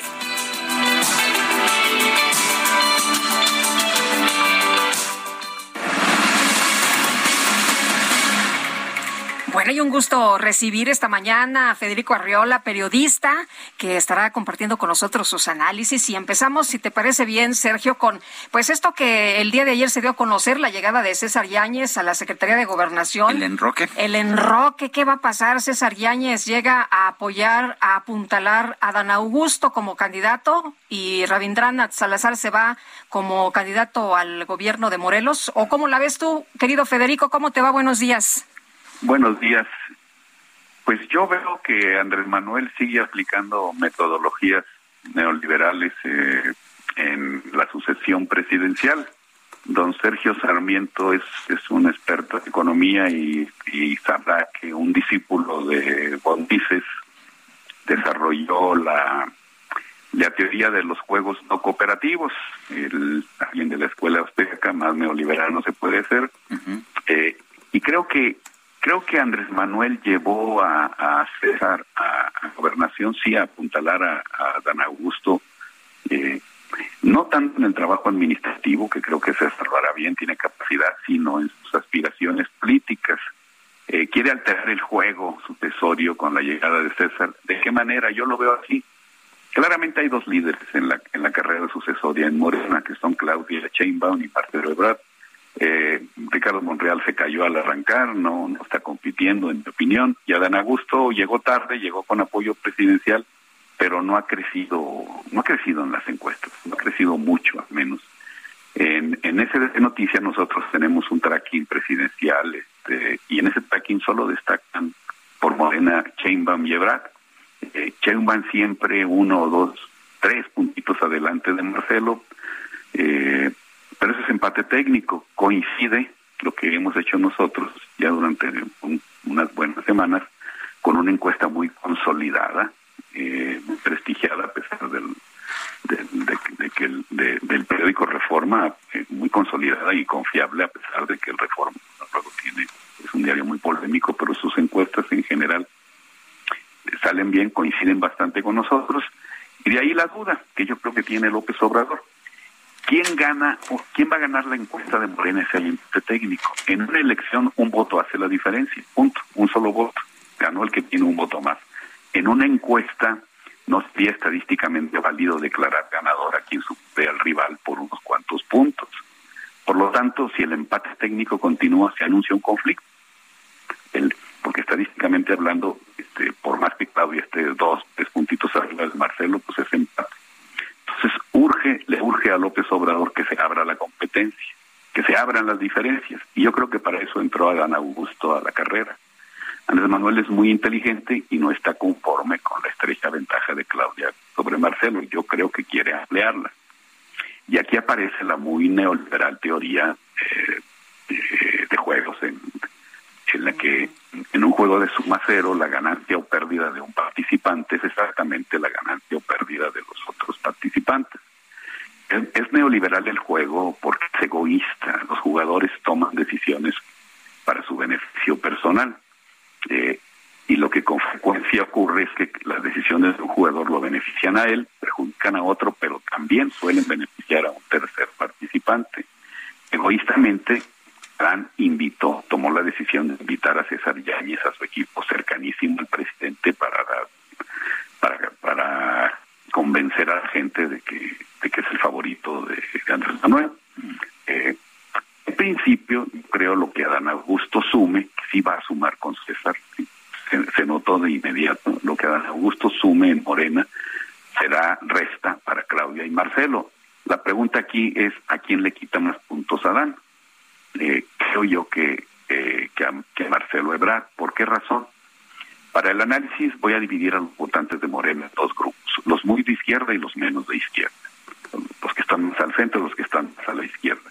¿Quién es la corcholata más de izquierda? Pues obviamente Chaimpan. Ella es, este, ha sido una dirigente izquierdista de sus tiempos estudiantiles en la UNAM. Fue líder estudiantil, se ha mantenido en esa posición. Eh, es, es, física, es matemática, en fin, es ingeniera, pero su participación política siempre ha estado a la izquierda. Creo yo que ella monopoliza los votos de la tribuna más izquierdista de Morena. Marcelo es un hombre progresista sin duda, pero su origen es el PRI y su vocación es el priismo. Muy joven fue un priista exitoso, recordémoslo, inclusive tuvo cercanía con Carlos Salinas, el sector de Morena más izquierdista, por lo tanto, no lo apoya, pero Marcelo es fuerte, sin duda, entre los electores morenistas ubicados más en el centro político. Adán Augusto también tiene un origen priista, pero modesto, por lo tanto irrelevante. Su verdadero crecimiento se dio al lado de López Obrador, en la izquierda López Obradorista. Ha sido leal a la 4T, pero no destaca por sus ideas de izquierda, no es un teórico ni un ideólogo como Chaimbaum ni nada de esto. Adán es un tipo duro, lo demostró como gobernador de Tabasco con una ley de este, para impedir manifestaciones o protestas. Es un tipo duro, pero tiene formas de gentleman de la política. Adán es un tipo de formas muy suaves y me recuerda mucho a un mítico personaje del viejo PRI, durísimo y amabilísimo al mismo tiempo, don Fernando Gutiérrez Barrios, también secretario de Gobernación, por cierto, con Salinas. El Diferencias éticas al margen, no quiero comparar las personalidades desde el punto de vista moral de Adán y de Fernando Gutiérrez Barrios. El estilo de Adán Augusto es el de, el de un Gutiérrez Barrios. Es un estilo que en mi opinión no cae bien entre la gente más izquierdista, que en el pasado sufrió a muchos Gutiérrez Barrios del PRI. En resumidas cuentas, yo creo si Adán Augusto crece y va a crecer, estará más votos a Marcelo que Claudia. El primer efecto será ampliar la diferencia en las encuestas entre la jefa de gobierno y el canciller. Ya si Adán crece mucho más, entonces estará en competencia con Feynman. Pero bueno, pues para eso falta todavía bastante. Esta sería mi, mi, mi participación de este día y les agradezco mucho que me hayan invitado y o aceptado la propuesta que les hice. Al, al contrario, Federico, y estaremos eh, conversando contigo los lunes, tengo entendido, ¿verdad? los lunes. Bueno, muy, bien. Gracias, Federico. Un abrazo. Buenos días. Un abrazo. Hasta luego. Hasta luego. Federico Arreola, pues un periodista muy conocido de, de larga data aquí en, en, nuestro país. Son las nueve, las, son las nueve de la mañana con cuarenta y cinco minutos. Y bueno, vamos, a, vamos en este momento más información. La Suprema Corte de los Estados Unidos acaba de, de dar a conocer un fallo eh, que restringe, que restringe la capacidad de la Agencia de Protección al Ambiente de los Estados Unidos de regular los gases de efecto invernadero. Es un golpe muy fuerte a la, a la posición del presidente Joe Biden de tratar de impulsar medidas para restringir las emisiones de gases de efecto invernadero. Eh, la Suprema Corte eh, en esta decisión, una decisión dividida, redactada por el presidente de la Corte, John Roberts, establece que la Agencia de Protección Ambiental no tiene una autorización específica del Congreso para reducir las emisiones de carbono. Y bueno, esto significa que el presidente Biden dependerá de las decisiones que tome el Congreso para poder aplicar su política de reducir los gases de efecto invernadero. Bueno, y vamos ahora con Toño Bautista, coeditor de Estados en el Heraldo de México. Toño, nos hablas esta mañana de pues un tema muy eh, grave que está ocurriendo en el país. Los civiles en cualquier lugar, ya sea eh, un eh, puesto de tacos, sea un, una tienda o un lugar donde te vas a poner la vacuna, están expuestos a balaceras y ejecuciones. Cuéntanos. Así es, Sergio Lupita, buenos días. Pues el tiroteo registrado el martes en la fila de un centro de salud en la que se hallaban niños de entre 5 y 11 años y sus padres que esperaban precisamente su turno para recibir la vacuna contra la COVID-19 es un hecho que sienta un precedente en el país. La balacera dejó cuatro heridos, entre ellos dos menores. Y esto refleja la situación de riesgo para la población que se ha reproducido en los últimos años hasta llegar a este nivel que, que se expone y lesiona a infantes. Eh, cada vez es más frecuente que grupos criminales cometan atentados y ataquen a personas que pueden ser delincuentes, figuras políticas, sociales o religiosas en espacios públicos en los que los asistentes pues quedan vulnerables en medio del juego cruzado. Desde la balacera ocurrida en agosto de 2011 afuera del Estadio Coronado durante un partido Santos Laguna, en el que la afición bajó a la cancha para resguardarse, las acciones violentas han pasado a estar más cerca de la población. La lista de hechos delictivos cometidos en los últimos tres años incluye la muerte de dos mujeres extranjeras, turistas que se encontraban en el bar La Malquerida en Tulum, Quintana Roo, en octubre de 2021, donde ocurrió un tiroteo que dejó además tres lesionados. Desde esa fecha, en este destino se han perpetrado varios atentados. Es un destino turístico importante, preferido por eh, extranjeros de América y Europa. Y bueno, pues en noviembre de ese año, de 2021, dos personas fueron asesinadas en playas de Puerto Morelos por sicarios que huyeron en motos acuáticas. En enero pasado, dos hombres y una mujer de origen canadiense fueron atacados a balazos frente a huéspedes en el Hotel Scaret por un presunto ajuste de cuentas entre grupos delictivos en, febrero, en, febrero pasado una docena de personas fueron asesinadas en Marcos Castellanos, Michoacán, cuando estaban en el velorio de la madre de un presunto líder criminal, Alejandro García Pelón. Los cuerpos se los llevaron los sicarios. Los atentados también han alcanzado a políticos. El exgobernador de Jalisco, Aristóteles Sandoval, fue ultimado cuando se encontraba en un restaurante de Puerto Vallarta en diciembre de 2020. Los asesinos lo atacaron cuando se levantó al baño. En, en, mayo de 2021, Almarosa Barragán, que es candidata a alcaldesa eh, fue asesinada cuando estaba con simpatizantes en Moroleón, Guanajuato. Los funcionarios tampoco se salvan. Eh, en atentados que se han cometido cuando están cometiendo, cuando están haciendo sus labores. Eh, tal fue el caso del presidente del GIF de Acayucan, Veracruz, quien fue asesinado cuando estaba en un desayuno con trabajadores y miembros de una ONG. Los centros de espectáculo también eh, son blancos del crimen organizado. No importa que haya una presencia masiva de asistentes. En marzo pasado, 20 personas murieron en un ataque armado en un palenque de Sinapecuaro, Michoacán. Entre las víctimas había tres estadounidenses que eran eh, visitantes, estaban de visitas y además había un guatemalteco. En mayo de este año una persona murió y siete más resultaron heridas luego de que se desató una balacera en un baile popular en Ocotepec, Cuernavaca. Los hechos son abundantes. Aunque digan lo contrario las autoridades, ahora le tocó a los infantes estar expuestos a un ataque del grupo de grupos armados o de, de, gente de la delincuencia organizada. Hay un antecedente lamentable de este, de este tipo de atentados contra menores y fue el cometido contra la familia Levarón en, en 2019 cuando eh, 12 personas fallecieron y nueve de ellos eran menores de edad. Estos hechos no se escapan al espectro internacional. La Comisión Económica para América Latina y el Caribe, cual advirtió que en México se han triplicado los homicidios de menores entre 13 y 18 años de 2007 a 2020, Sergio Lupita. Ay, Antonio, muchas gracias. Gracias por esta información. Muchas gracias, buenos días. Buenos días, no es entre ellos, ¿eh? No es entre ellos, no se matan entre ellos, como han asegurado las autoridades de este y otros sexenios, aunque no son iguales, pero aquí quienes pagan, pagan los platos rotos, pues son los ciudadanos. Inocentes.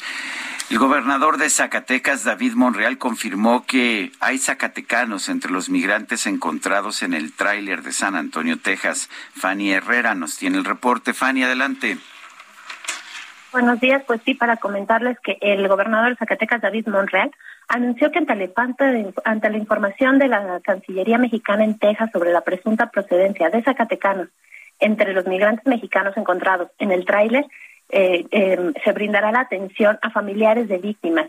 Pues a través de sus cuentas de Twitter, David Monreal pues dio a conocer que se ha solicitado a la Secretaría del Zacatecano Migrante en el Estado para que recabe la información detallada que permita brindar la atención de las familias de las víctimas. Monreal Ávila, a través de sus redes sociales, expresó su solidaridad y apoyo a los familiares de los paisanos que formaban parte del grupo de migrantes que lamentablemente perdieron la vida al interior de la caja del tráiler que fue abandonada a las afueras de San Antonio, Texas.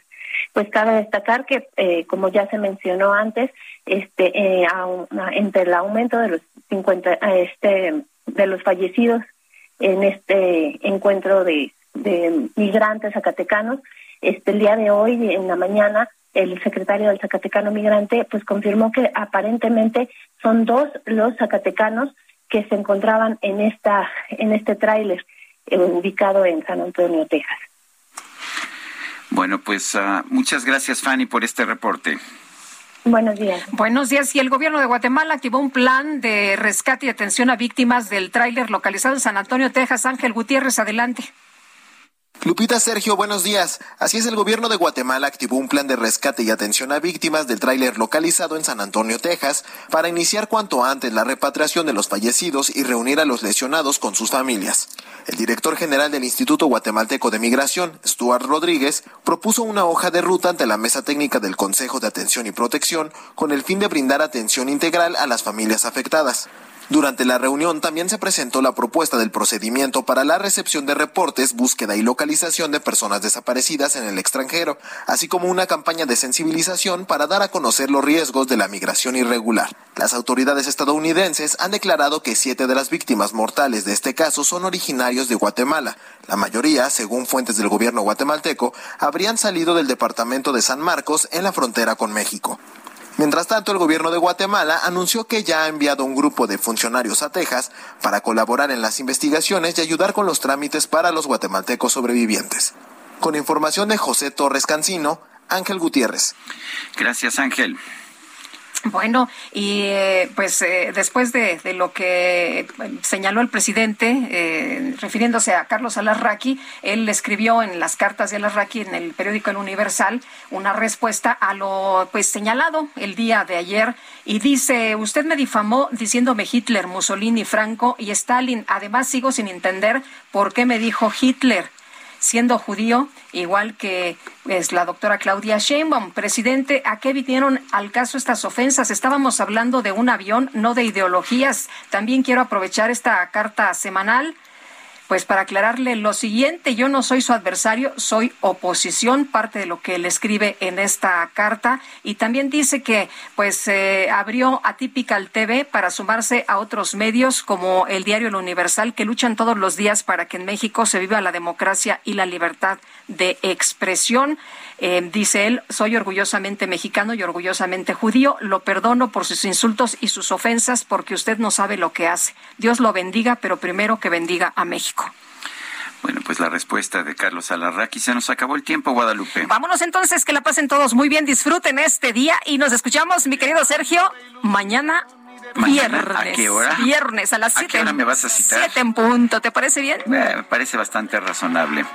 Hasta mañana entonces. Gracias de todo corazón. Fueron contigo. Por eso es que mi alma siempre extraña el dulce alivio.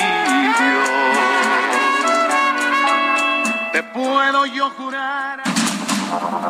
Sergio Sarmiento y Lupita Juárez.